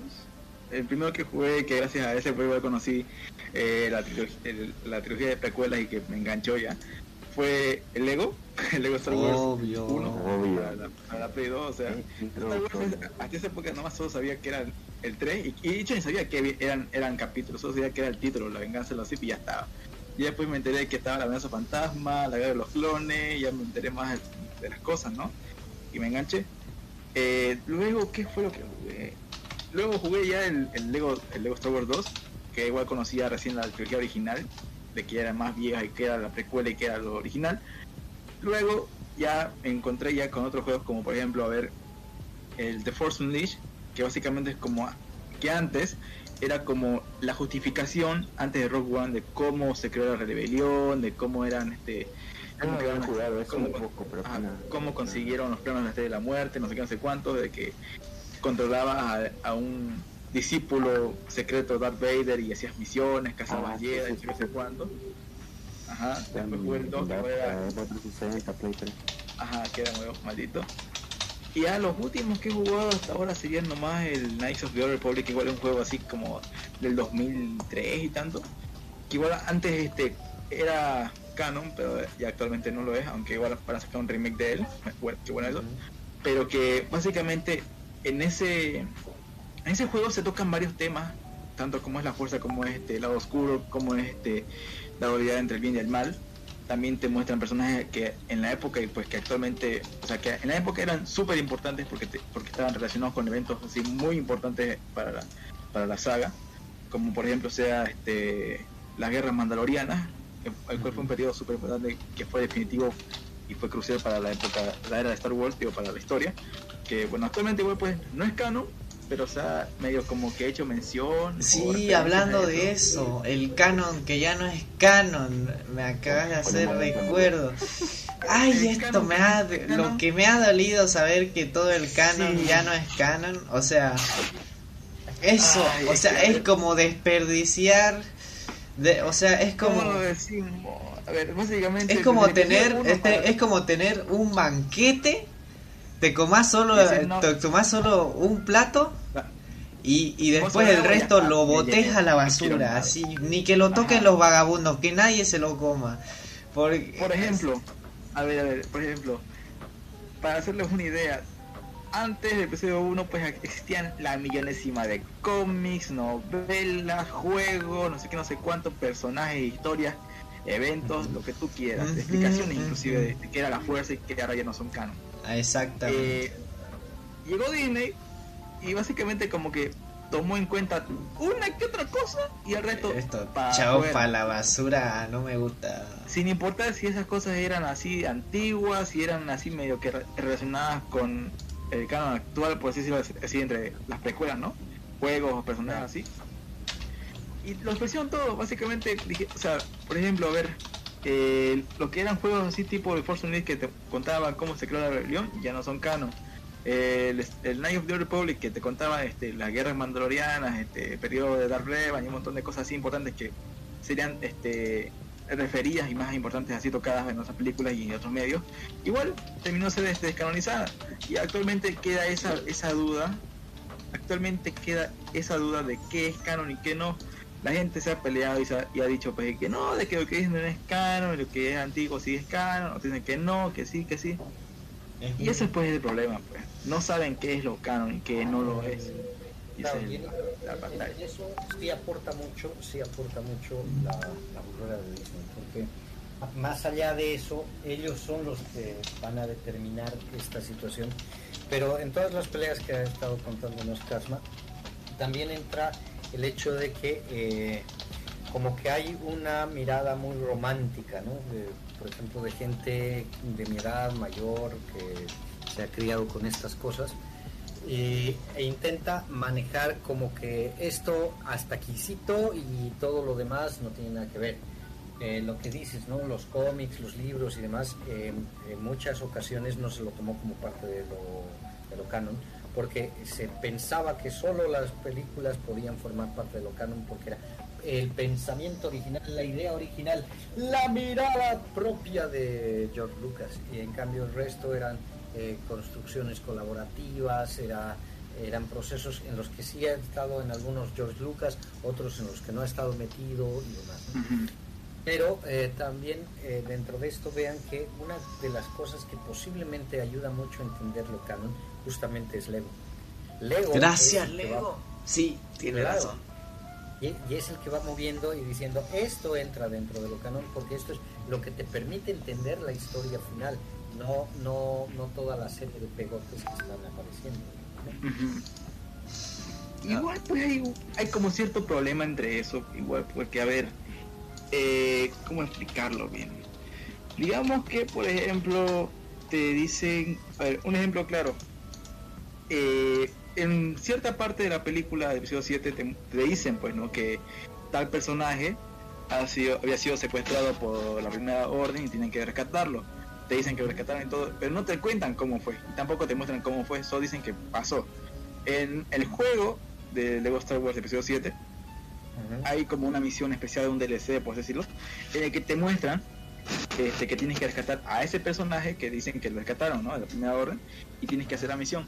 El problema cuál es, pues sabiendo que es Lego, pues así, sí, súper, súper random, ahí que no se toma nada en serio, que hay situaciones súper alocadas que piensas pues que no son reales. Este, si te das cuenta, pues eso es lo único que te muestran de lo que te dicen y que básicamente lo de Lego es canon, pero no te muestra pues cómo fue exactamente, pues no te van a decir pues y este tipo construyó una torreta de la nada y, y destruyó toditos, no te muestran y te dicen eso, ¿no? Pues ese es el problema y no te explican que eso es lo peor. Te dicen, esto es canon, pero hasta ahí nomás. ¿Quieres saber qué pasó realmente? Eh, quédate con la gana. Eh, eh, pero posiblemente puedes entrar en encontrarte con las ganas cuando empiezas a escarbar en los libros y en los cómics. Que ahí Sí. vas uniendo parte de la, de la historia suelta, digamos. Que tampoco te acaba de generar toda una, una realidad, porque al final es como entrar eh, en un universo, perdón, en un multiverso en el que depende mucho de cómo vas hilando o de cómo vas diciendo, ah, esto puede ir por aquí, eh, y vean que las interpretaciones de la gente llega así a fanatismos así de lo bruto, bruto, bruto. Las piñas en las comunidades son eh, como diciendo, a ver, us- ustedes son, son Fetilandia y no tienen por qué opinar y nosotros que Pucha. hemos sido Somos Fetilandia. Eh, eso, pero, pe- pe- pe- pero se llega a esos niveles en los que eh, ya no acabas distinguiendo eh, qué cosa puedes tomarla como, como cierto, como real. Porque además en los textos iniciales de, de las sagas, en lo que soñaba George Lucas, nunca pensó la posibilidad o, o la idea de generar que lo- los seguidores abran este mundo. Eh, lo- los primeros borradores hablan de una historia totalmente cerrada con el equilibrio total de la fuerza. Entonces, ahí es donde, donde todas estas otras aberturas de no el equilibrio, no el equilibrio, la vida, no la vida, la diada, no la diada, eh, te genera todo ese conflicto y hace que mm, posiblemente le des más vida, le des más interés a la cosa y puedas ir construyendo también tus propias historias, ¿no? Por eso los canales de, lo- de los fans son bastante interesantes, porque cada locura, cada cosa que vos dices, ¿de cuál se ha fumado este? ¿Qué, estaba pensando para hacer esta cosa? no? Sí. A ver, ahora sí tengo que decir algo. El canon, aunque el canon canon, el que Disney dijo esto es canon, está demasiado, demasiado chipado. A ver, para decir que ni, ni con las películas originales podrías decir que el canon esté bien. Por ejemplo, algo, un, algo que se me ocurre ahorita, eh, los planos de la Estrella de la Muerte. A ver, en primer lugar, en el episodio 2 o 3, no estoy seguro, creo que es el 3. Dos. En el 2, cuando, cuando están cuando están en este coliseo greco-romano espacial con bestias y todo, recuerdo muy bien que hay una escena donde veo que están traficando los planos de la, de la estrella de la muerte. Y después, en Rogue One, te cuentan que Matt Mikkelsen fue quien dirigió todo el proyecto de la estrella de la muerte y que él hizo los planos. Así que, ¿cómo es posible que esos planos acabaran en, en manos de estos señores, estos señores traficantes en medio, en medio coliseo grecorromano o espacial? Esa es una A cosa, por ejemplo. Básicamente, te puedo explicar eso un poco, a ver, que yo sepa y que yo recuerde. En la época pues en la que voy a decir pues no que estaba haciendo los planos, era la época pues aún cuando estaba la República en pie, así que estaban los Jedi y todo lo demás.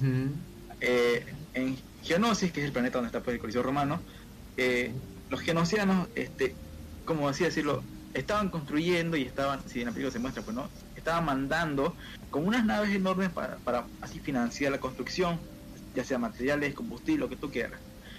Eh, eso pues, eh, logran escapar con esos planos que ya estaban hechos pues porque ya estaban, ya habían sido creados y eso faltaba la construcción nomás. Eh, y después al final del episodio 3 te muestran aún la estrella de la muerte que estaba en construcción, porque aún faltaban unos cuantos años. Ya después en Rogue One te muestran que ya la, la habían terminado cuando ya, habían ya habían pasado cuántos años, cuando ya Luke estaba ya, ya mayor, ya estaba así, le igual este en cargo así de princesa, por así, así decirlo, ¿no? Eso sería.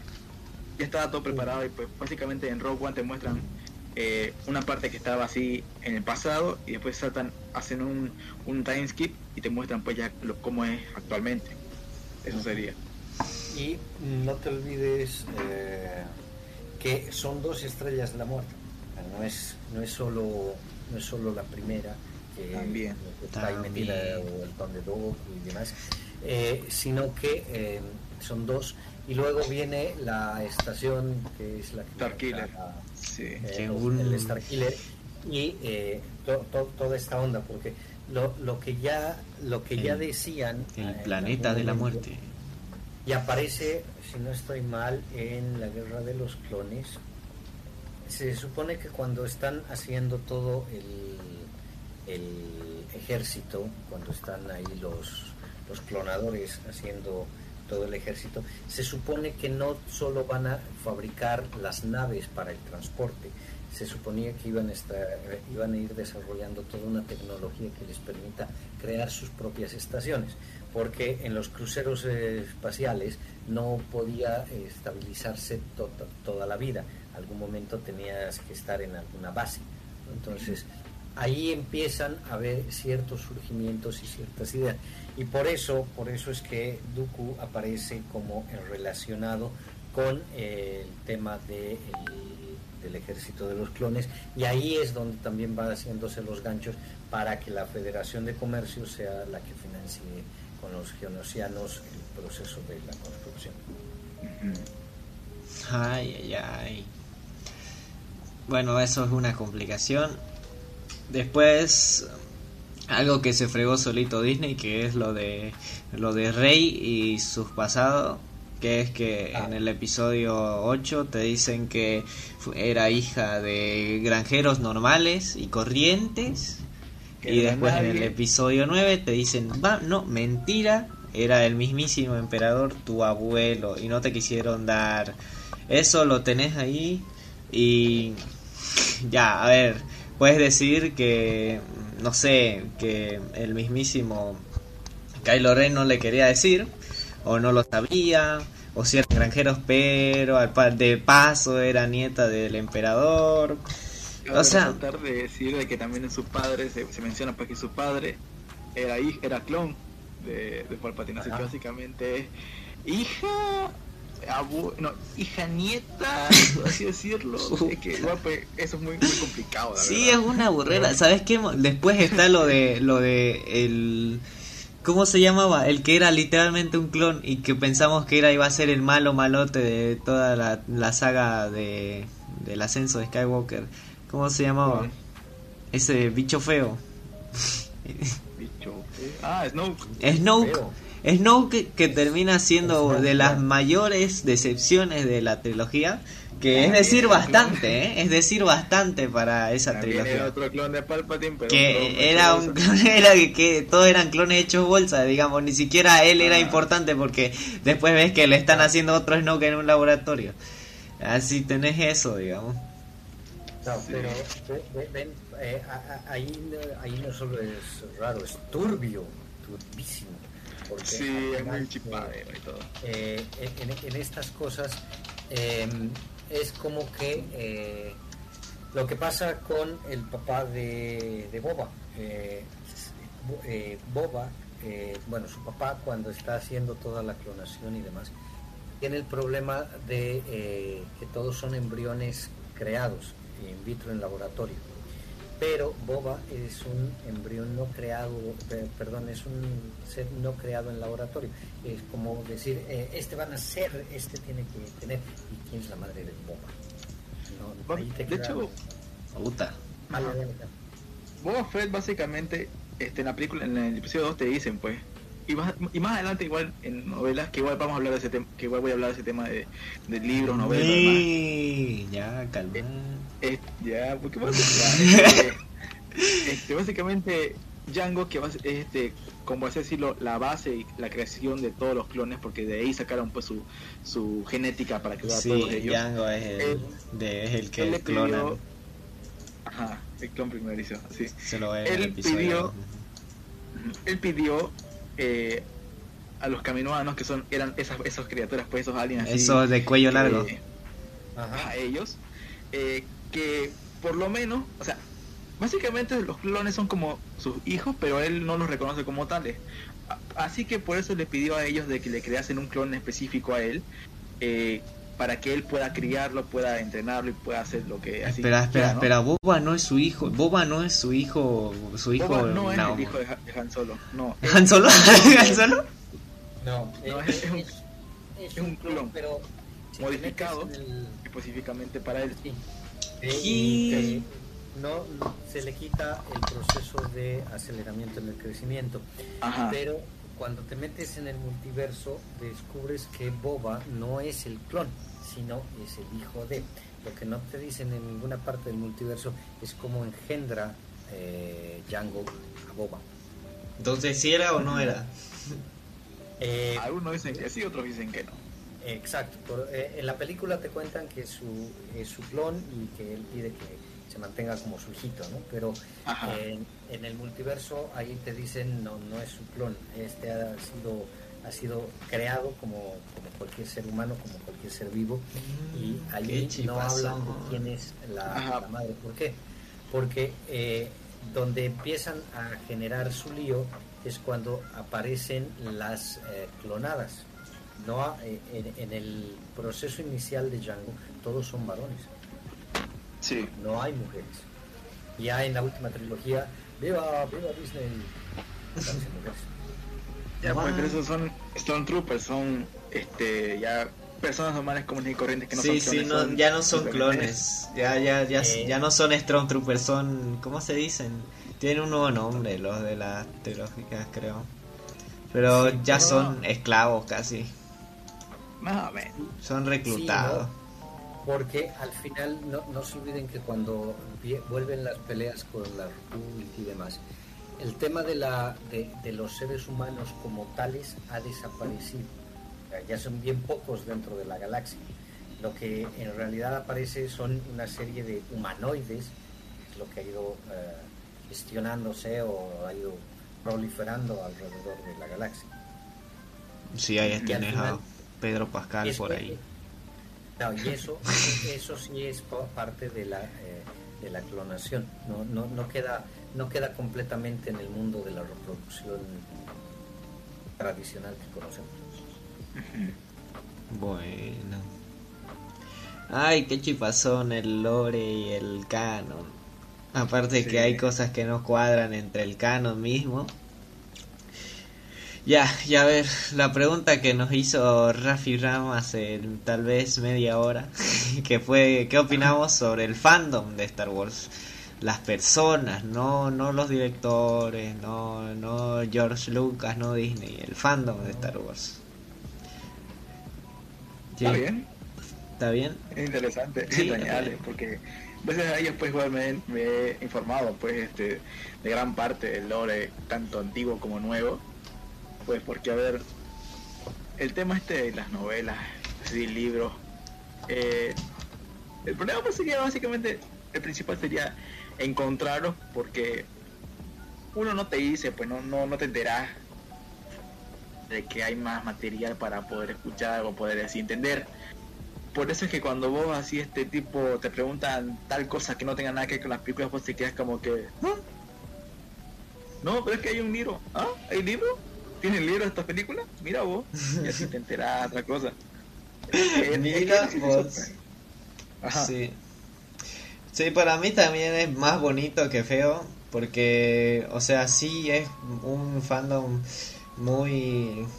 que sí, le rinden bastante culto al- a tanto toda la saga, como películas, cómics, series. Y... Sí, para mí está bien, es eh, podríamos compararlos con fandoms de otras, de otras, de otras franquicias y creo que el Star Wars es bastante bueno. Aparte que es súper, súper... ¿Cómo de O sea, sí siento que cuando... O sea, por, por ejemplo, con la nueva trilogía sí fue un poco duro.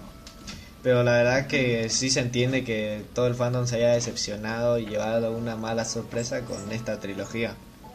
Que sí, que todos queríamos nuevas películas de Star Wars porque ya había pasado casi 20 años de que de la última, sí. O sea, y se entiende. Pero, o sea, con toda esta chispazón, por, sobre todo con los directores que fue, el, o sea, en el despertar de la fuerza fue J.J. Abrams. Después, eh, Ryan Johnson, creo que era, el que hizo el- los últimos Jedi, o el último Jedi. Y, y intenta hacer algo diferente, que me parecer iba bastante bien, que era lo, de, lo del conflicto de Kylo con el bien y el mal y todo esto de querer por una vez por una vez por todas destruir tanto al imperio como a la república y después vuelve J.J. Abrams para el ascenso de Sky- eh, del Skywalker mandando a la basura todo o casi todo lo que había planteado Johnson en la anterior película por ejemplo lo, lo de los padres de Rey. Literalmente una película para otra. O sea así tal cual. Ajá. pasa de, de hacer algo interesante que es que sus padres no eran nada y que, eh, o sea, el, el árbol familiar no significa nada, que no tienes que ser hijo de Anakin para ser un gran Jedi o ser, o ser un, tener la fuerza en ti o lo que tú quieras, a pasar a tener literalmente del linaje de del enemigo más enemigo de toda la saga y, y un montón de cosas. También lo de Snoke, que o sea, lo matan en la anterior película para que haya un, algo más, más, o sea, que ya sea algo contra Rey y, y Rey contra, contra Skylo. También está lo de la máscara de Kylo, que en la anterior película, o sea, ya, ya sabría, eso ya, ya eran, o sea, era como intentar ser Darth Vader, sí, o sea, fue... No, ajá, pero Sí, o sea, sí se ese, entiende. bueno. Sí se entiende. Primero en la, en, en la segunda, este, como decir, bueno, igual pues no quiero hacer esto, pues e igual deja- debería dejar de hacer esto, pues porque yo no soy así, o no, o eso no, o es que yo no soy este ser así, ¿no? Pero después en la, en la última en plan de, bueno, igual así, ser así. Sí, sí, malo, igual, esto de ser igual- malo me gusta, así literal. igual en plan, en plan de quiero ser libre, no quiero, no quiero seguir desde los pasos de nadie o algo así, ¿no? O quiero ser, ser yo mismo, pero después, igual puede ser malo, así, medio Darth Vader, igual no está tan malo. Así, tal cual. Sí, es, es un personaje, no sé si mal escrito, pero sí mal, no sé, mal llevado, sí, bastante. aunque y aunque no lo crean básicamente gracias al este tomaron pues referencias del universo expandido ya no ya no canon para hacer pues este tanto a, a tanto a nueva trilogía. No no no no, no la nueva trilogía sino más bien este como eh, los personajes de esta. Un claro ejemplo y el más notable sería Kylo Ren este Ben Solo que a ver antes de todo lo de Disney lo que sea existía pues había un propio lore después de, de la, de la película sexta, ¿no? Eh, el retorno de Jedi. Era básicamente lo mismo, que Luke tenía igual una academia Jedi, en otro, en otro planeta obviamente, tenía más este alumno, que igual pues se muestra aquí, Eh, y eso pues, este conoce a más, a más Jedi, más reconocidos, más importantes, no sé no sé cuánto. Luke en, en la antigua trilogía se logra casar, tiene, creo que tiene una hija o un hijo, no sé muy bien. Una hija. Eh, Han Solo se casa igual con Leia y en vez de tener un hijo tienen dos, un niño y una niña. El hijo se llama, al igual que en, que en la actual, Ben, pero la diferencia es que el apellido cambia. En la, en la actual se llama Ben Solo y, la ante- y en la antigua se llamaba Ben Skywalker y la hija se llamaba Jaina Solo. Al igual que ahora, este Ben, por ciertos así motivos, entre ellos la muerte de Chewbacca, porque igual se muere en la antigua. no, no. se- se Me spoileaste el canon que ya no es canon. ¿Por qué? La cosa es que cae en el lado oscuro y termina peleándose con su hermana, eh, acabando con ella, matándolo a, a su hermano, pues no, así, así teniendo la guerra o algo así. Se nota pues que igual han, han agarrado ciertos ciertos elementos como ya sea la, la cadena de Luke, el cómo pues este eh, el hijo pues de Han Solo era su su, su, su Padawan, así, ¿no? O sea, su estudiante, su alumno, pero después cayó al lado, al lado oscuro, intentó matarlo, pero al final no. Y eso, pues. Sí. Quitando Rey, eso sería. Hablando de Chewbacca, me hiciste acuerdo de algo que otra cosa que el, el propio canon de Star Wars eh, se frega solito. ¿No es que Chewbacca en la tercera, en- de la segunda trilogía, la tercera, la, la del... ¿Cómo se llama? La venganza de los La Sith. venganza sí. de los Sith. Ya, la venganza de los Sith, eh, Chewbacca es, es literalmente quien, quien está, ¿cómo te lo digo? Quien salva a Yoda. No solo salva a Yoda, sino que lo escolta, ¿no ve? Ajá. Y es, es como el líder, del líder de los, de los Wookiees. Y, y, Sí, sí. Sí, y todo esto, y después te muestran en la película de Solo que Chewbacca está encerrado en una celda y que es el, el- literalmente el es el monstruo que asesina y que estuvo a punto de matar a, a Han Solo y Han Solo se salvó porque por alguna razón hablaba Wookiee y no es que como que lo veamos hablando Wookiee muy seguido, ¿no? Eh, y Pero, pero, pero en esa onda, por ejemplo, eh, en, otro, en otros espacios te van contando que eh, Chewbacca es eh, sí el líder, digamos como el rey, pero que cae en desgracia.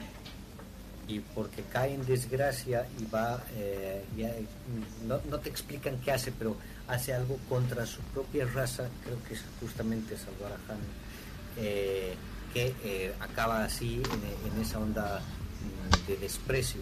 Porque cuando vuelven con Yoda al planeta de los Wookiees, a toda la batalla y demás, todavía le reconocen el grado, aunque no le reconocen ya los honores y demás. yo diría que básicamente el tema este de eh, igual es una consecuencia después de, lo, de canonizar así cualquier cosa sin, sin pensar bien las cosas. Porque a ver, eh, en el juego, en un videojuego llamado Star Wars Battlefront 2, el viejito, no el, Ajá. anti- no el actual, hay un modo historia en el que te cuenta la historia de eh, una legión clon llamada Legión 501, que era básicamente la legión principal de Darth Vader, de Anakin, y que igual se muestra pues en Star Wars, The Clone Wars, la serie, en 3D. Ya, la cosa es que ahí te muestran pues no tipo diferentes misiones de, de matar algunos Jedi, el templo Jedi así siendo, siendo tomado por el imperio. Y una de esas es eh, una batalla en el planeta de Chewbacca, en el cual básicamente es, eh, eh, por así decirlo, aniquilar eh, la resistencia, en- primero aniquilar pues así a los droides, ¿no? Y después ya tomar el control del planeta, asesinando así un montón de Wookiees. En eso, la batalla termina en que los, este, los Wookiees básicamente son esclavizados, vendidos por como esclavos, así no sé qué, no sé cuántos, y así mandados a diferentes planetas. Básicamente como el planeta de Chewbacca ha sido pues sí, tomado por el imperio, eh, los venden pues como esclavos y así pues sería pues como Chewbacca terminó pues así, tipo en ese lugar. porque fue esclaviz- esclavizado. Igual se muestra eso igual, no solo, no solo igual en el, en, en el videojuego, igual se muestra pues en, en Star Wars Rebels, porque se muestran a veces a Wookiee siendo esclavizados, ve- vendidos como esclavos. Eso sería. Chale. Oye, qué cantidad de lore absorbió tu cerebro, eh. Cuidado. Eh, Eh, Y- es parte, pero pero dentro de esto mm, también es importante ir ir viendo esas uniones. Eh, ahí al servidor del lado oscuro de la fuerza les estoy pasando eh, una página que tiene que ver con los fandoms justamente, que va más por la onda de Casma. Eh, y ahí va hablando de, esto que ahora se va intentando entender o construir como, como lo canon. Pero eh, si bien parto ahí de lo del Sith Eterno, mm, eh, hay una cosa sobre los Wookiee que es interesante. Se supone que son se- seres orgullosos y que eh, contrariamente a lo que pasa con los con los Ewoks, que son sumisos y demás, ellos eh, no podían mm, rebajarse a servir a nadie. Y es otro de los problemas por los que eh, a, a Chewbacca lo destierran, porque al tratar de eh, hacer, y hacerse amigo de Han, eh, como es su eh, primer oficial, eh, él no es el capitán de, de la, del halcón milenario, hay una rebaja de él y entonces eso no es aceptado por su propia, por su propia gente. bueno. Entonces no estaba tan mal el canon como pensé. Ok. Bueno, bueno, bueno, bueno, bueno, bueno. A ver, ¿de qué más podemos hablar? Yo, yo, yo quiero que nuestro querido Casma hable de los libros. Ya, Casma, ¿verdad? Mencionaste los libros. El experto, El el, li- a ver, los libros. historiador Eh, de Star esto Wars va- no canon. El. Que se ha leído el libro. El, te- el tema de los libros abarca, a ver, el tema de los libros abarca básicamente tanto libros, novelas, cómics, lo que ustedes quieran, ya, ya ¿Pero sea- ¿Los cómics salieron antes o después de, de las pelis? Creo que eran antes. Hay de Ambos. antes, hay de antes, así Sí, de antes, antes, antes, así del... de-. Existen Ajá. cómics así del origen de la República, del origen de los Jedi, así de que Sí. son como cavernícolas Jedi, así imagínate. Incluso, la, incluso en la época así, tipo cuando estaba el episodio 5 recién estrenado, ya se hablaba de la guerra de los clones, pero así de una forma súper sutil que no se, no se decía absolutamente nada, pero ya, ya la idea ya estaba. Espera, ¿ya había Una cómics de eso? Ya, ya, ya se ha este, hablado de ese tema. Desde los 70, viejo, así. Carácter. Pues bien, entonces sí lo tenían bien trabajada toda la idea. Mm, sí. Y los borradores de nuestro querido Jorge, de nuestro- Jorge, del Jorge querido Lucas. George eh, son son claro previos al, al 70 de- son algunos cuentan o y él mismo cuenta que eso empezó eh, como una historia en su época de la secundaria empezó a pensar y a diseñar y desde ahí va trabajando y retrabajando retrabajando retrabajando hasta que luego saca las, la, la primera película Hmm, Sí. Ya, hola, hola. Sí, hola. un poco. Este, ya, ya. Hablando de eso, ya el tema de Guerra de Clones, pues que se ha tomado ya en cuenta el, el concepto, bueno, la idea en sí, pero hasta ahí quedó. Años después ya se des- desarrollaría mejor. Eh, ya, eh, el tema de los libros básicamente tiene su parte buena y su parte mala. Principalmente la mala sería básicamente como que, por ejemplo, eh, uno de los mayores problemas sería que los libros contenían, por ejemplo, información que era eh, para la época ya de las precuelas, ¿no? Del episodio 1, 2 y 3, eran algo súper importante que pues ponía en contexto y también daba una imagen en general de la situación en la cual iba a pasar y iban a ocurrir ciertos eventos o pasaban, ¿no? Tanto personajes como historias, como planetas así. Eh, pero bueno, igual la mayoría de esos pues fueron igual descanonizados y pues hasta ahora tenemos una una versión canon de esos de esos hechos para poder así eh, complementarlo con las películas anteriores. Ahora, eh, algo pues que no me agradó mucho de la, de la trilogía actual de Disney es que, a ver, te muestran básicamente eh, el contexto es este, pues, ¿no? En la última, en la 6, te muestran pues de que sí, ganaron todo, este, el imperio murió, no sé qué, no sé cuánto. Pero ya en la, en la séptima te muestran de que no, de que ahora hay nuevos malos, este, eh, la república se disolvió, no sé qué, no sé cuánto, y vos te quedas así como de, ¿qué pasó pues en esos años de que así este no te mostraron nada? Eh, los libros pues te explican un montón de cosas, ¿no? Pero eso limita un montón al, pensamiento básicamente, porque básicamente te dicen, no, lo que pasa es que en tal punto este, tal personaje eh, hizo tal cosa y eso desarrolló no sé qué, no sé cuánto, y eso se complementa al igual que la- algunas series, algunos cómics, algunos cortometrajes, inclusive hasta Lego te explica un poco así de lo que pasó entre el episodio 6 y el 7, pero pues no es una explicación tan buena como querés así verlo para entender perfectamente porque si vos lees así en un libro decís pues eh, ya pero pero eso es todo o sea no, no pasó nada más importante algo más entrañable algo más no ah bueno puro libro nomás. Y pues eso te toman en cuenta y toman así ya la, la como por así decirlo ya has leído pues este libro ya o sea, suponemos que ya hayas leído estas cosas así que te mostramos la película. Y si no lo leíste pues ni modo léetelo o haz lo que te dé la gana así Oh, oh. eso sería Y de hecho me acuerdo, me acuerdo que muchos eh, se olvidaban de... eh, creo que habían sacado un libro ya para la última película. La que hay una parte creo que en la que explica el por qué Rey y Kylo no es. Eh, hay una parte en la que hay un beso y, y, y es como, no, hay un beso ahí de la nada, esto no. Sí, y Y ese en beso el libro dicen, no, mira, lo que pasa es que inserte todo un libro entero. Inserte un libro- inserte una novela entera. Así. Esa es otra, que es igual es una, este, como lo contrario que acabo de decir, que básicamente que en los libros te explican cosas que veían haber explicado en la película, pero que en plan, Sí, tipo, sí. este, te Porque dicen, ese o beso sea, no era un beso porque sí. Ese es un gran error. muestran- Ese es un gran error de. Star Wars en general, así de que Sí. no te quieren explicar las cosas porque hay un libro sobre eso o hay un cómic sobre eso, un videojuego sobre eso y eso está muy mal. Pero, Eso es, pero eso es entregarte un producto incompleto porque no puedes entregar un producto que dependa de otro. Tiene que ser una experiencia que sea auto, ¿cómo se te digo? Que autóctona, que, o sea que toda la, toda, todo el producto que le des sea completamente funcional sin depender de algo en concreto. o ajá, sea, de, un, de un medio externo. para Ajá, exacto, no puedes depender de un cómic, un libro, etcétera. Esa es la Em, mayor de todo eso. de es que, mm, o- como charlábamos antes, vean, Lucas tuvo la idea de hacerlo todo cerrado en las trilogías, no quería más.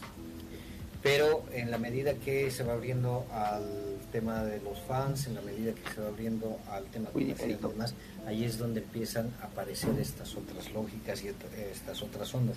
Pero posiblemente no es tan malo, ¿eh? ¿Por qué? No, no, no, eh, y ahí en el server de- que tenemos les he pasado la página donde está el libro que habla y otros libros más. Eh, pero es importante, es importante darnos cuenta de que eh, si te dejan todo en la película, eh, es una cosa así totalmente densa porque tendrían que hacer mucho más, tendrían que hacer mucho más larga la película y muchas más películas para poder explicarte todo a cabalidad. Es, por ejemplo, lo mismo que está pasando con Duna, o con no, Dune. Como lo quieran decir. Eh, porque en la primera película que hicieron te explican en casi tres horas todo el libro, mm, tiene sus variaciones, como toda como toda parte que No, que un solo. Pensé que solo era la mitad de la novela y que iban a sacar una secuela con la otra mitad. Sí.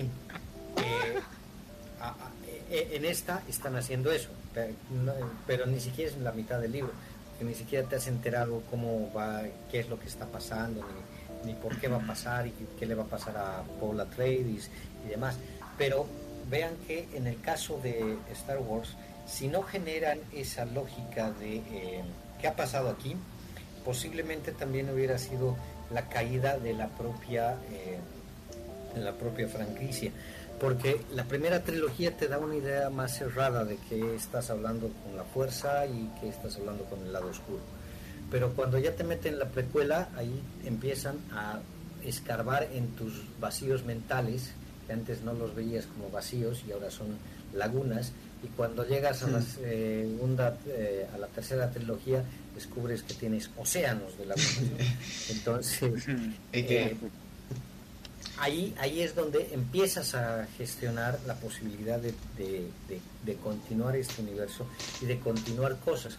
Porque si no, eh, posiblemente hubiera muerto y posiblemente no estaríamos hablando de esto. No lo hubieran conocido y hubiera quedado ahí encerrado en sí mismo. Es lo que le ha pasado a los Trekkies, por ejemplo.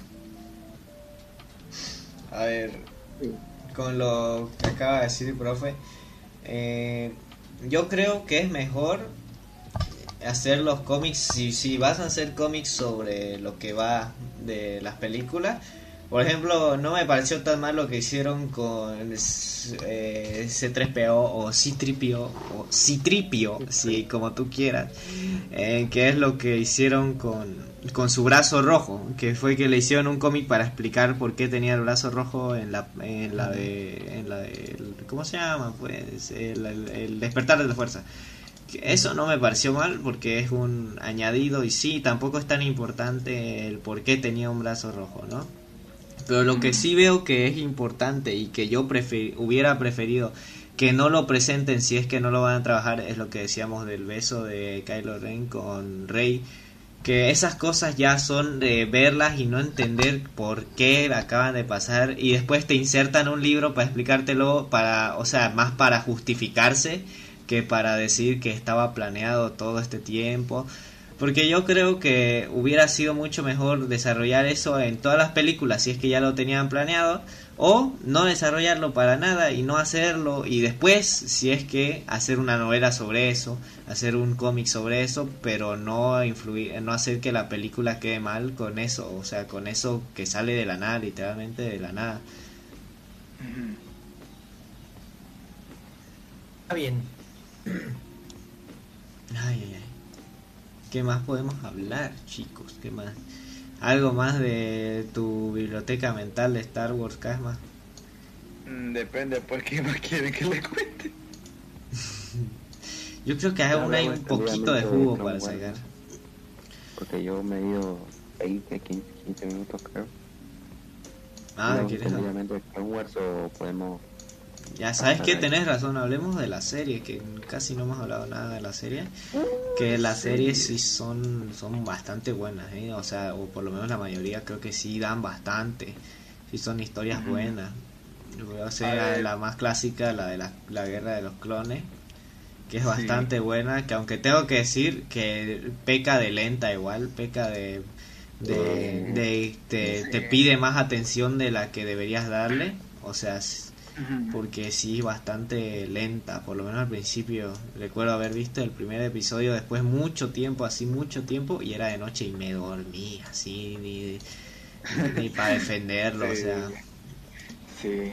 A ver, el tema de las series, aparte de esa de la serie antiguísima, igual que eran básicamente para niños solamente. Ah, también, ah, es verdad que hay dos de la guerra de los clones, dos diferentes, ¿no? Ajá, existían, existían, aparte de eso, una serie igual antigua que era de de Citripio con, con Arthur, en la que pues igual pues hacían tipo algunas misiones, en aventuras, no sé cuánto. No hay muchas cosas que decir. Ahora, el tema ese que vos decís, la serie animada de Clone, de Clone Wars, porque a ver, hay dos series de Clone Wars, una que se llama Clone Wars, que es la animada, la, la dibujitos, y otra que se llama, no, me, equivoqué, The Clone Wars, la, con la T, es la que era la serie animada, la dibujitos, y ya Clone Wars es la versión en 3D ya, ya después. Eh, en la época pues, en la que se había pues, planteado ya hacer el, episodio 3, estaban teniendo la idea de cómo poder conectar las dos películas, porque a ver, no van a pasar pues primero de que al final eh, Anakin y Padme se, se casan, así, ¿no? A pasar ya un conflicto armado así, a punto de terminar la guerra así de golpe. Querían mostrar este eh, qué pasaba en ese lapso de tiempo entre, entre esas dos películas para así dar un contexto y dar ya, eh, por así decirlo, eh, razones a las cuales dar acontecimios. Por ejemplo, a ver, la no, la serie te muestra pues no este a Anakin así siendo así tipo eh, la versión de del episodio 2, ¿no? Haciendo transmisiones, ganando confianza no sé cuánto, convirtiéndose en, en caballeros, dejando ser Padawan, eh, ganando así más respeto a la orden, la cual igual influenciaría al final de, este- de todo en volverse contra ella. Eh, también te muestran así personajes como eh, Ventress, que es básicamente una, una aprendiz de Sith, la que usa pues las dos espadas, ¿no?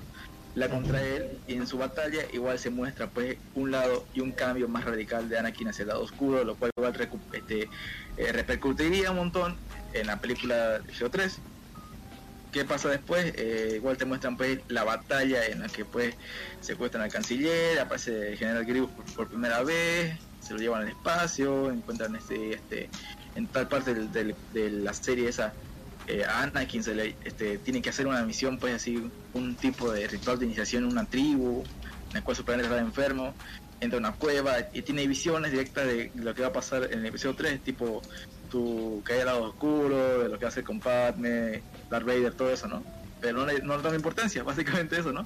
No le di importancia. Se- Pero no le di se lo olvidó.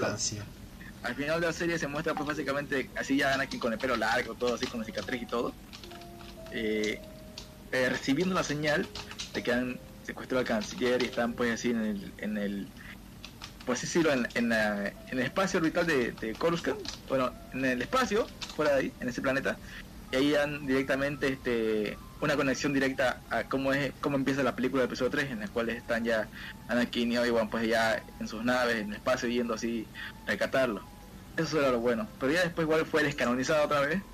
Porque eh, apareció luego de este Clone Wars, la serie ya de 2008 ya en adelante, de la cual básicamente este, inició como una película, como básicamente sus dos episodios o tres creo, unidas en una película y la sacaron al cine así, con su, así, porque sí.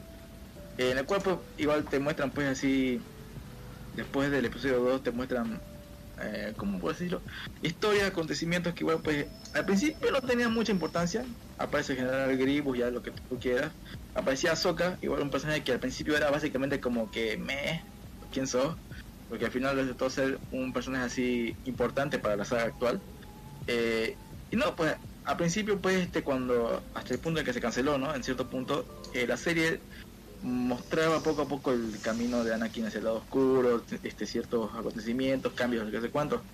Ya después cuando volvió el proyecto así a funcionar y ya para terminar totalmente, eh, decidieron este explicar directamente ya este poner básicamente la serie en torno ya de camino en el episodio 3. Igual te te responde ciertas dudas, ¿no? Pues porque a ver, si vos mirás pues este eh, la serie y después mirás así la, la película, vos te preguntás siempre cosas como dónde está Soka, qué pasó con tal personaje, por qué esto no está así. Y eh, en la serie, qué bueno que la serie hizo eso, que básicamente te, te muestra y te, te, te resuelve esas dudas, ¿no? De qué pasó con ella al final, de por qué no aparece, no sé qué, no sé cuánto. Y pues, la verdad que el trabajo que hicieron en esa serie sí estuvo bueno, la verdad a mí me gustó y mejor satisfecho con esas dudas que tenía. Y la verdad no tengo quejas de eso, porque igual al final de esa serie igual te, te explican básicamente qué pasó con, con ciertos asuntos que habían terminado en la serie anterior, pues que no, no habían sido así resueltos, ¿no? Que al final sí ya tuvieron su relevancia. ¿Qué pasó con, por ejemplo, Darth Maul? Este, ¿Qué pasó con Ahsoka? ¿Por qué Anakin está así ahora? Y todo lo demás. ¿Qué pasaba? O sea, te, te mostraban, acorde a la película, que igual eso me gustó, que en los últimos episodios te mostraban este ya básicamente eh, por ejemplo Ahsoka llegando a un planeta y en ese mismo y mientras todo eso pasaba ya ya estaba ya directamente ya la película la tercera película ya en curso no y se mostraba así en la serie diferentes escenas del episodio 3 inter- este, mezcladas con ya este, la serie y te mostraba pues no este tales escenas que van a pasar después hasta la calle de Anakin así lado oscuro cómo matan a los Jedi la orden 66 Ejecute la orden 66. Ah, eso, muestra así como cómo atacan a Soka, cómo ella logra esca- escapar, como, como Rex, que después aparece en Rebels, cómo él está así sin el chip, cómo no atacó a los, a los Jedi. O sea, un montón de cosas que, que al principio tenías dudas de, de por qué están así, pero que en esa serie, gracias este, a unos cuantos capítulos, como que te resolvió la mayoría de dudas y te dejó satisfecho, por lo menos a mí me dejó satisfecho, la verdad. Sí, y lo, Eso sería. Lo interesante de estos clones rebeldes es que también salen en Rebels, ¿no? Y también, también Sí. tienen la nueva serie de Bad Batch, que no la he visto aún. ¿Ya la has visto? Ah, al- sí, hablando de esa serie, básicamente se, este, este, de- es como una secuela de, Clone, de The Clone Wars, en la cual te Eh, muestra más o menos sí, es una secuela. ajá, directamente qué pasa después ya de la Orden 76, este, cómo son los clones, qué va a pasar ahora con el Imperio, qué papel tienen los clones ahora en el nuevo Imperio, cómo son discriminados ya ahora con este por los reclutas así ya Stormtroopers que no son ya clones, ¿no? Lo ven como bichos raros básicamente como este obsoletos por así decirlo. Y te muestran pues no ciertas este ciertas cosas como por ejemplo algunos personajes que aparecen por ejemplo en Rogue One eh, que te muestran así tipo que son rebeldes comunes y corrientes pero que después te muestran este cómo van evolucionando hasta convertirse en lo que eran ahora y eso pues no eso sería. Sí, a mí una cosa que me, que me encanta de la lógica de Clone Wars es, eh, es una doble mirada. Eh, se supone que eh, Anakin nunca tendría que haber llegado a ser maestro. Y cuando asume a, entre a sus aprendices a Ahsoka, él tiene el miedo de que le pase algo porque eh, genera un nexo eh, afectivo con ella. Entonces, eh, sus miedos de perder, de que se muere, no sé qué, no sé cuántos, las visiones que le acompañan y demás, son los que hacen que él vaya yendo en contra de esta situación. Y Ahsoka es, digamos, la versión femenina de, de- de Anakin porque también tiene sus mismos miedos. Por otro lado, eh, me, me- me gusta cómo eh, va mostrando ese crecimiento para que cuando aparece en el Mandaloriano tenga esa capacidad de mostrarse como alguien maduro, pero todavía herido por el tema de, eh, toda esa historia con Anakin, ver la caída, ver todo, todo este proceso, hasta que al final ella misma se da cuenta de que va... está intentando reproducir una cosa que no va con ella y ella va asumiendo ya su propia existencia. Eh, y me parece también genial eh, dentro de todas eh, estas miradas el cómo en este proceso hay todavía esa mirada muy paternalista de, de Obi-Wan que luego va a cambiar por la mirada de, de compañero que Anakin no acaba de superar porque al final Anakin siempre lo va a ver como es mi papá llamado no, yo, yo, yo lo necesito lo quiero lo amo tú eres mi padre. Entonces eh, eh, es esa situación que, está bien trabajada en, en estas series. Y el otro hecho de las series es que justamente eh, como te van llenando baches, pero que al ser mm, bastante independientes, como que tienen su propia vida, no es una situación en la que digas, ah, eh, necesito saber qué pasa mucho antes, porque te van dando su contexto, lo que Casman nos ha ido diciendo, ¿no? O sea, te van presentando elementos en los que vas a ir eh, asociando y ya que cuando vuelves a ver la película o recién te acercas a la película, te, eh, te permite tener una mirada, una mirada nueva. Lo, lo que sí me, me preocupa, eh, justamente lo, lo- lo que ibas diciendo, es en The Clone Wars y Clone Wars, es el manejo del formato.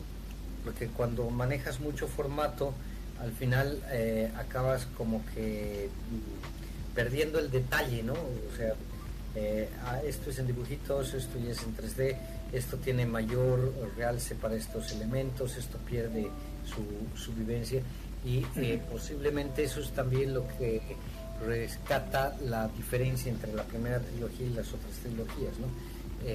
Como que te hacen ver una lógica muy de esto no acabo de, asumirlo porque vean que está pobre. Entonces pierdes elementos que podrías tener más, más trabajaditos en, alguna otra cosa. Una cosa que a mí me parece bien extraña eh, justamente es eh, eh, estas cosas que, aparecen así medio sueltas, ¿no? Por ejemplo, lo de los Ewoks, esto lo de la caravana del valor, esto que hablábamos, acaba moviéndote sí en una eh, en una situación en la que pareciera que el universo eh, también tiene que ganar su expansión. Porque si te quedas mucho en la historia o en el canon o en el nuevo canon o si me salgo del canon eh, como que pierdes la posibilidad de darle una, una nueva mirada, un, nuevo espacio que lo, todo el fandom te puede ayudar a entender. Y le da, le, le da como digo, una nueva mirada y, y por ahí puedes entender más el tema de los cómics, el tema de los libros y de cómo se va gestionando esto. Entonces, posiblemente, y ahí vuelvo a lo que estamos charlando antes, posiblemente sí tiene su fuerza para decir, eh, no, mm, no, no te quedes solo con las películas, que también te dé hambre de consumir otras cosas para que esto siga expandiendo. Sí, las como usted dice, creo que las series eh, están o la mayoría están bien trabajadas con lo que puedes disfrutarlas sin, sin haber visto las películas, por ejemplo, o puedes o puedes disfrutarlas y complementarlas con las películas, que es una cosa muy muy especial que tiene Star Wars en, en todo, es que puedes conectar la Guerra de los Clones con el episodio 3 o el episodio 2 o puedes conectar o puedes conectar el Mandaloriano con el episodio 6. Eso es algo muy genial que se siente en que pocas franquicias creo que pueden hacer eso más que Star Wars. Sí. Verdad, cita verdad, cita verdad, sopa. Bueno chicos, ya eh, vamos a ver, vamos más de dos horas de podcast, así que creo que vamos a ir, creo que vamos a ir terminando con la ronda de primera cita. ¿Se animan? Ya. Llegó el momento, señores y señoras. As- profe, por si no ha visto los últimos podcasts, hemos tenido. Hay una nueva sección que es una pregunta de primera cita. Y la pregunta de primera cita de hoy es: ¿Qué harías con un millón de dólares? Primero usted, profe. ¿Qué haría con un millón de dólares pagar la deuda?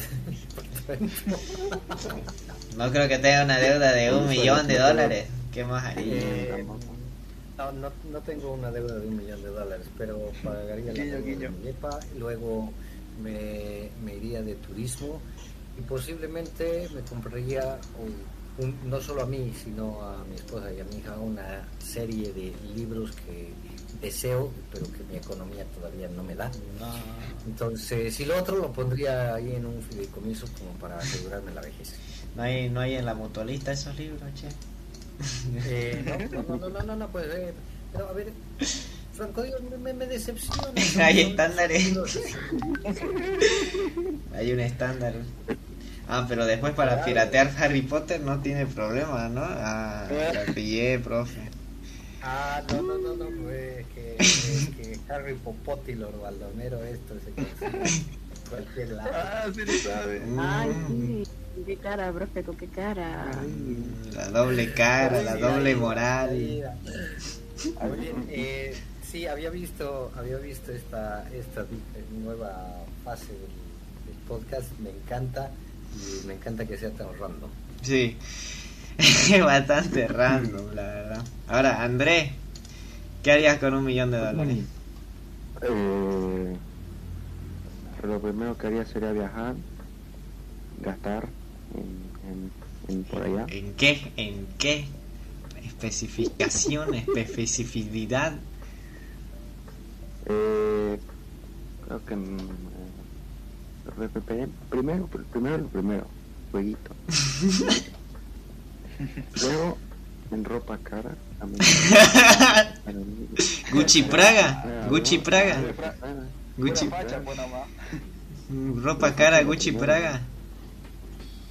No, que, que, que Gucci va a ir, va a ir, va a ir ahí a, a la... Mira que todo la facha, ante todo. ah, Va a ir a la. La comadre nunca A la Kumabi, la Kumabi, perdón. ahí para, Más, más clásica. Se gasta un millón de dólares en la Comavi ahí, se compra todos los locales. grande. No sé, antes se lo roban primero. Ajá. Bueno, ¿no? este, y de ahí que sitio entre comillas o sea, ese bien y vendría bien también compraría cosas que por ejemplo para aprender a dibujar digital compraría un piano y me metería a lo mejor en eso de de comprar casas para alquilarlas y tener más plata. Por eso siempre lo he visto como si tenés plata, al- a, a- hacer Comprar casa. Es, es a mí un poco... Comprarlo- Ah, Es, es como el, el gasto, no, no, el, ¿cómo se puede decir? Esa es la inversión esa que te va a plata de a poquito, ¿no? Siempre tenés que saber buenas ubicaciones y tal. Eh, y obviamente me sobraría algo, ¿no? Pero Ya fue un chicle, ya. ya pa' un chicle ya, ya no da pa' más. Se compró, cin- se compró 30 casas y cree y quiere que le sobre. compraré, digamos, ¿no? Todo, todo el chizo, man, ahí del 1 al 11, no. ¿Oh? De puro manga, acá, puro, puro shit ahí. Bueno. Ya, ya. Sí, ediciones, ediciones coleccionistas, nada, nada. Sí, sí, sí, claro. Mau, la verdad. Hola. Con un millón. No sé. Ay, qué- es la lista, ¿no? Ay, la lista. Ay, lo que compraría. Hay cosas, por ejemplo, libros o cosas que no puedo dar ahora. Y lo segundo sería en viajar. Yo digo que viajar no es un gasto, es una inversión que hacer. Ni. Eh, es un necesario. Exacto. Y por último, tengo...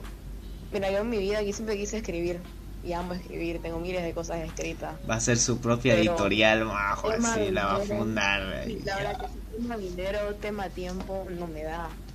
Entonces, con dinero sí podría dar a conocer lo que tengo escrito. Porque eso eso no es gratis, la verdad. Editoriales son una miércoles, depende cómo. Eh, ve, ve, ve, ve, ve. Por eso tienen que conseguir Harry Popote como yo. Hay, hay cosas que son gratis, majo. Te voy a pasar el link. ahí. Pero, profe, pero, profe, ¿cómo que gratis? Yo tengo publicada mi tesis de la maestría en una editorial que publica de manera gratuita. Mm, pero Harry Popote, ¿no, profe? Está incentivando la piratería, el consumo ilícito, ilegal. ¿Y puedo saber cómo hemos visto Whiplash? Ay, pucha. ¿Cómo mover? Me, me compré el Blu-ray, me compré el Blu-ray, profe. ¿no? El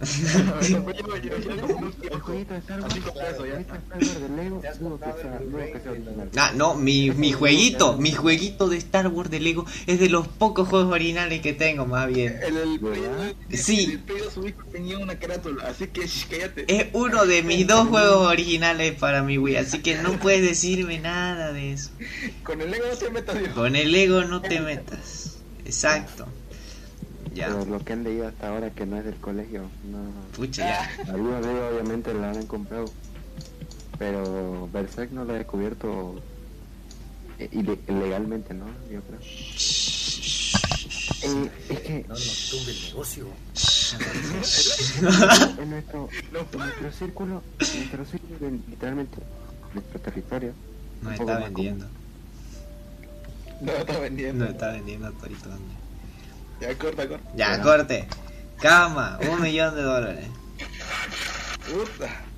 Viniendo de mí, la verdad, lo guardé en un banco hasta tener idea de con qué gastarlo. O sea, o sea, Ya, pero, una, una, una computadora ya, una computadora así potente, después que se 3090 RTX. Ah, la última de 4K, punta ahí. Full HD, una, no sé, una, una, dos cartitas de Steam, así para, para tener plata. una, dos, Una- una, dos, dice.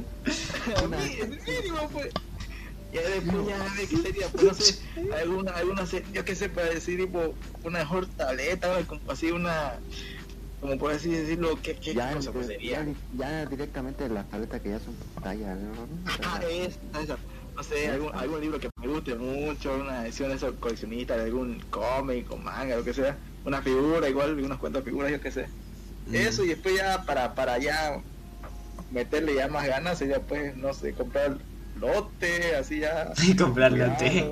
Lote ahí en el, en el Pentaguazú, ahí va a tener lote, camo.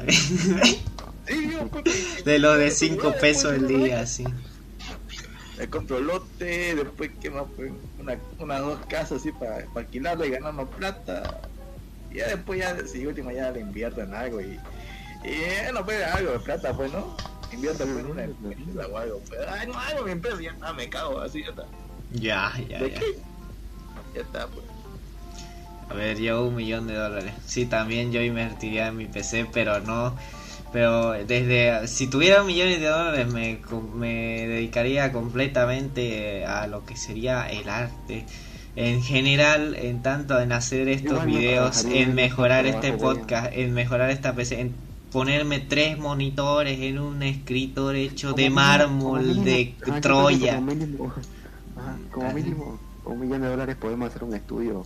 Un estudio, o, o sea, no solo alquilar, comprar un estudio para grabar los podcasts en vivo, Empezar- pagar, comprar, comprar los, comprar los programas que uso para estas cosas. A ver, De, Popote, luego me hablan de Harry Popote. Pero profe, estaba hablando de cosas no de piratería, profe. Pero, profe, ¿Quién compra Photoshop? es ¿Quién una, compra Photoshop? ¿Quién compra Windows? Es una. Nada, ¿Quién compra Windows? Ya me va a decir, profe, que se compró Windows, así que lo paga la, que paga la licencia de Windows cada año, me va a decir. ¿quién paga Windra para empezar? Pauta no sabe cómo activar el detalle y la letra que dice el activar Windows. Señores, señores, señores, el millón de dólares tiene que servir para pagar los impuestos, porque ahora vamos a tener que pagar impuestos por todos estos servicios, hasta por lo que estamos haciendo aquí. Fu- Y no, eso gana. Y por No, no. No, no diga esas cosas, profe. No me cobre no, porque no me cobre por usar internet. Ya No, no, no, no, pero eh, No, eso lo invento. No, no, no leído las noticias hoy día. Ya sé, pero no A ver, quiero. literalmente casi todas tus compras solo hacen los ¿no? Porque Ajá, no estamos No, no listos para bien. eso. no Si me, si preguntan mi opinión, eso no es para nuestra economía. A ver, en primer lugar, Mucho estamos... Estamos. ¿por qué castigan tanto? ¿Por qué castigan tanto? Deberían incentivar bajar los impuestos, deberían incentivar a que los emprendimientos, incentivar a que fluya el dinero, no importa si no van a ganar tanto ellos, porque a futuro ¿por qué queda mejor. A futuro es mejor, es una inversión a largo plazo que va a salir mucho mejor que cobrar los impuestos por cosas tan míseras como tener plata. O sea, literalmente te están hundiendo sin que intentes nada. Eso está tan horrible, tan mal. O sea, en vez de incentivarte a hacer algo como un emprendimiento, te están hundiendo antes de que te pienses por lo menos en intentarlo. Se te quitan las ganas de hacer eso. Se- no sé, ajá, por eso, así que se están fregando solitos. Así lo dejo. Ah, me cago en este país. Se están perdiendo un, mer- un mercado importante. ¿Ve? Tienen miedo al éxito. Pucha. Eh, Ya. especialmente, digamos, si es compra online, todo lo que es online, yo quiero que los países tercermundistas no toquen el internet. Así para, para, para pagar, ¿no? Es que, pues, es que quieren plata, pues, con plata, pues, se quedan eso, pues, quieren plata, Ni pues. allá hacen eso, ni allá hacen eso, ¿por qué hacen eso? Ajá. Es mi pregunta. Es que quieren plata, pues, vos crees, pues, el bono, vos crees que el bono, pues, se gasta, se paga, pues, de los impuestos, eh, ¿qué va a hacer, hijo? Pucha. De algo, de algo, pues, tienen que sacar para el bono, Juancito Pinto se gasta algo. Los bonos, nah, los bonos no sirven de algo, o sea, no sirven. Dos Así, cincuenta ¿para qué? pesitos te da para Si fuese, si fuese para de ahí mí, fuera. yo, yo hasta ahora sigo esperando mi, mi, mi notebook del gobierno con la cara del Evo ahí. La todos la queremos. Ponele un... Aunque es infinitamente, aunque es infinitamente inferior que la que tenés actualmente. Es que recuerdo, viejo, cuando era pequeño, sí, mostraba en la tele en plan de el gobierno va a otorgar a cada módulo escolar una computadora personalizada. Yo me loquísimo y nosotros, y nosotros nada, ¿no es? Maldita sea. Mejor no. Ahí, mejor no. y vos, de... y vos diciendo, mamá, mamá, ¿por qué no somos pobres? Que quiero mi, que quiero mi laptop. ¿Por qué no somos pobres? Igual, igual decían esto de, de los bonos, plan de, oye, no fui al colegio, sí. Nah, así eran todos los niños, así son todos los niños. Mamá, ¿por qué no tengo a mi Juancito Pinto? ¿Por qué no estoy en, eh, por qué estoy, no estoy en escuela pública? Es que Así. lo mostraban en la tele y yo me, me, yo me reilusionaba pues porque en el colegio me ganaban plata. Y yo después decía, no, eso es solo para módulos fiscales. ¿Qué fiscal? ¡Mierda! Con 200 pesos son suficientes para vivir tres años, ¿no? Así, tú- así. Al año Eso, esos son como, así tu mentalidad de niño ahí, esos son como 400 chicles, y ni, men- ni men- mentira, ni sabía contar hasta 400, no sabía cuánto era 400, así. Ajá, eso era mil chicles. Un millón de chicles, así. Esos son como muchos chicles. Mucho chicle. Ay. Bueno, ya. Después de este interesante, interesante bloque, que al hemos cambiado bastante de actitud y de tema, un poco bizarro, sí. Pero, pero ahora quiero dar las gracias porque hemos llegado en por este podcast hemos hemos llegado a más de 100 suscriptores en el canal de YouTube, así que muchas gracias. Sí, ahora estamos somos hacer una especial- 102. Vamos a hacer un video especial. 102 Siempre, no sé, suscriptores. en Vamos a me- hacer algo. Si vamos a hacer algo próximamente, tal vez el siguiente viernes, un especial 100 suscriptores. Ya vamos a ver. Eh, muchas gracias, Fepro, por acompañarnos y hablarnos de la cul- tan- esta cultura geek y sobre todo sobre nuestra querida Guerra de las Galaxias, sobre nuestro George Lucas, Disney y toda, todo lo que lo rodea. Gracias por acompañarnos. Un agradecimiento. Gracias, profe. Tan- realmente ustedes incentivan a que haya cultura, que haya modos de hablar distintos y ánimo. Eh, no siempre puedo seguir todos los viernes las transmisiones, pero me parece una cosa súper genial y que desde el enfoque y la lógica que le dan, espero que eso siga llegando a más gente y ayudándole a ver sus horizontes distintos y en un plano así totalmente amistoso. Gracias por las invitaciones y cuando quieran. Ay, gracias, profe. También un agradecimiento muy especial por esta ocasión a Casma, que estuvo con todo, un tremendo sabido historiador crónico de Star Wars. Esta vez sí estás lucido, compañero. Gracias, gracias. Lo que. Sí, Sí. no, mucho, ¿no? Mucho lore. Y, y te, te, te sabes los logaritmos. ah, pero pregúntenle por los logaritmos. Ah, pues, ah, pues eso no me gusta, pues. Ah, pero pregunté de los logaritmos. Ajá. Gracias Andrés, gracias Mao. Eh, pequeño bloque publicitario. Recuerden que pueden seguir a la página de Facebook, que ya estamos por llegar a los mil, mil likes. Únanse, a nuestro Discord y. sobre todo únanse a nuestro. Discord para estar más en contacto. Ahí vemos a veces series, eh, animes, lo que quieran. Pueden eh, proponer algún tipo de evento especial, pueden hacerse especie en horario como los que tenemos aquí, que no vamos a saludar porque no, ninguno de ellos tres han hablado en los últimos tres días, pero igual. Bueno, así que muchas gracias por ver y como siempre, cuídense de los coyotes, mis queridos pejis. Bye bye. Chao. chao. Chao.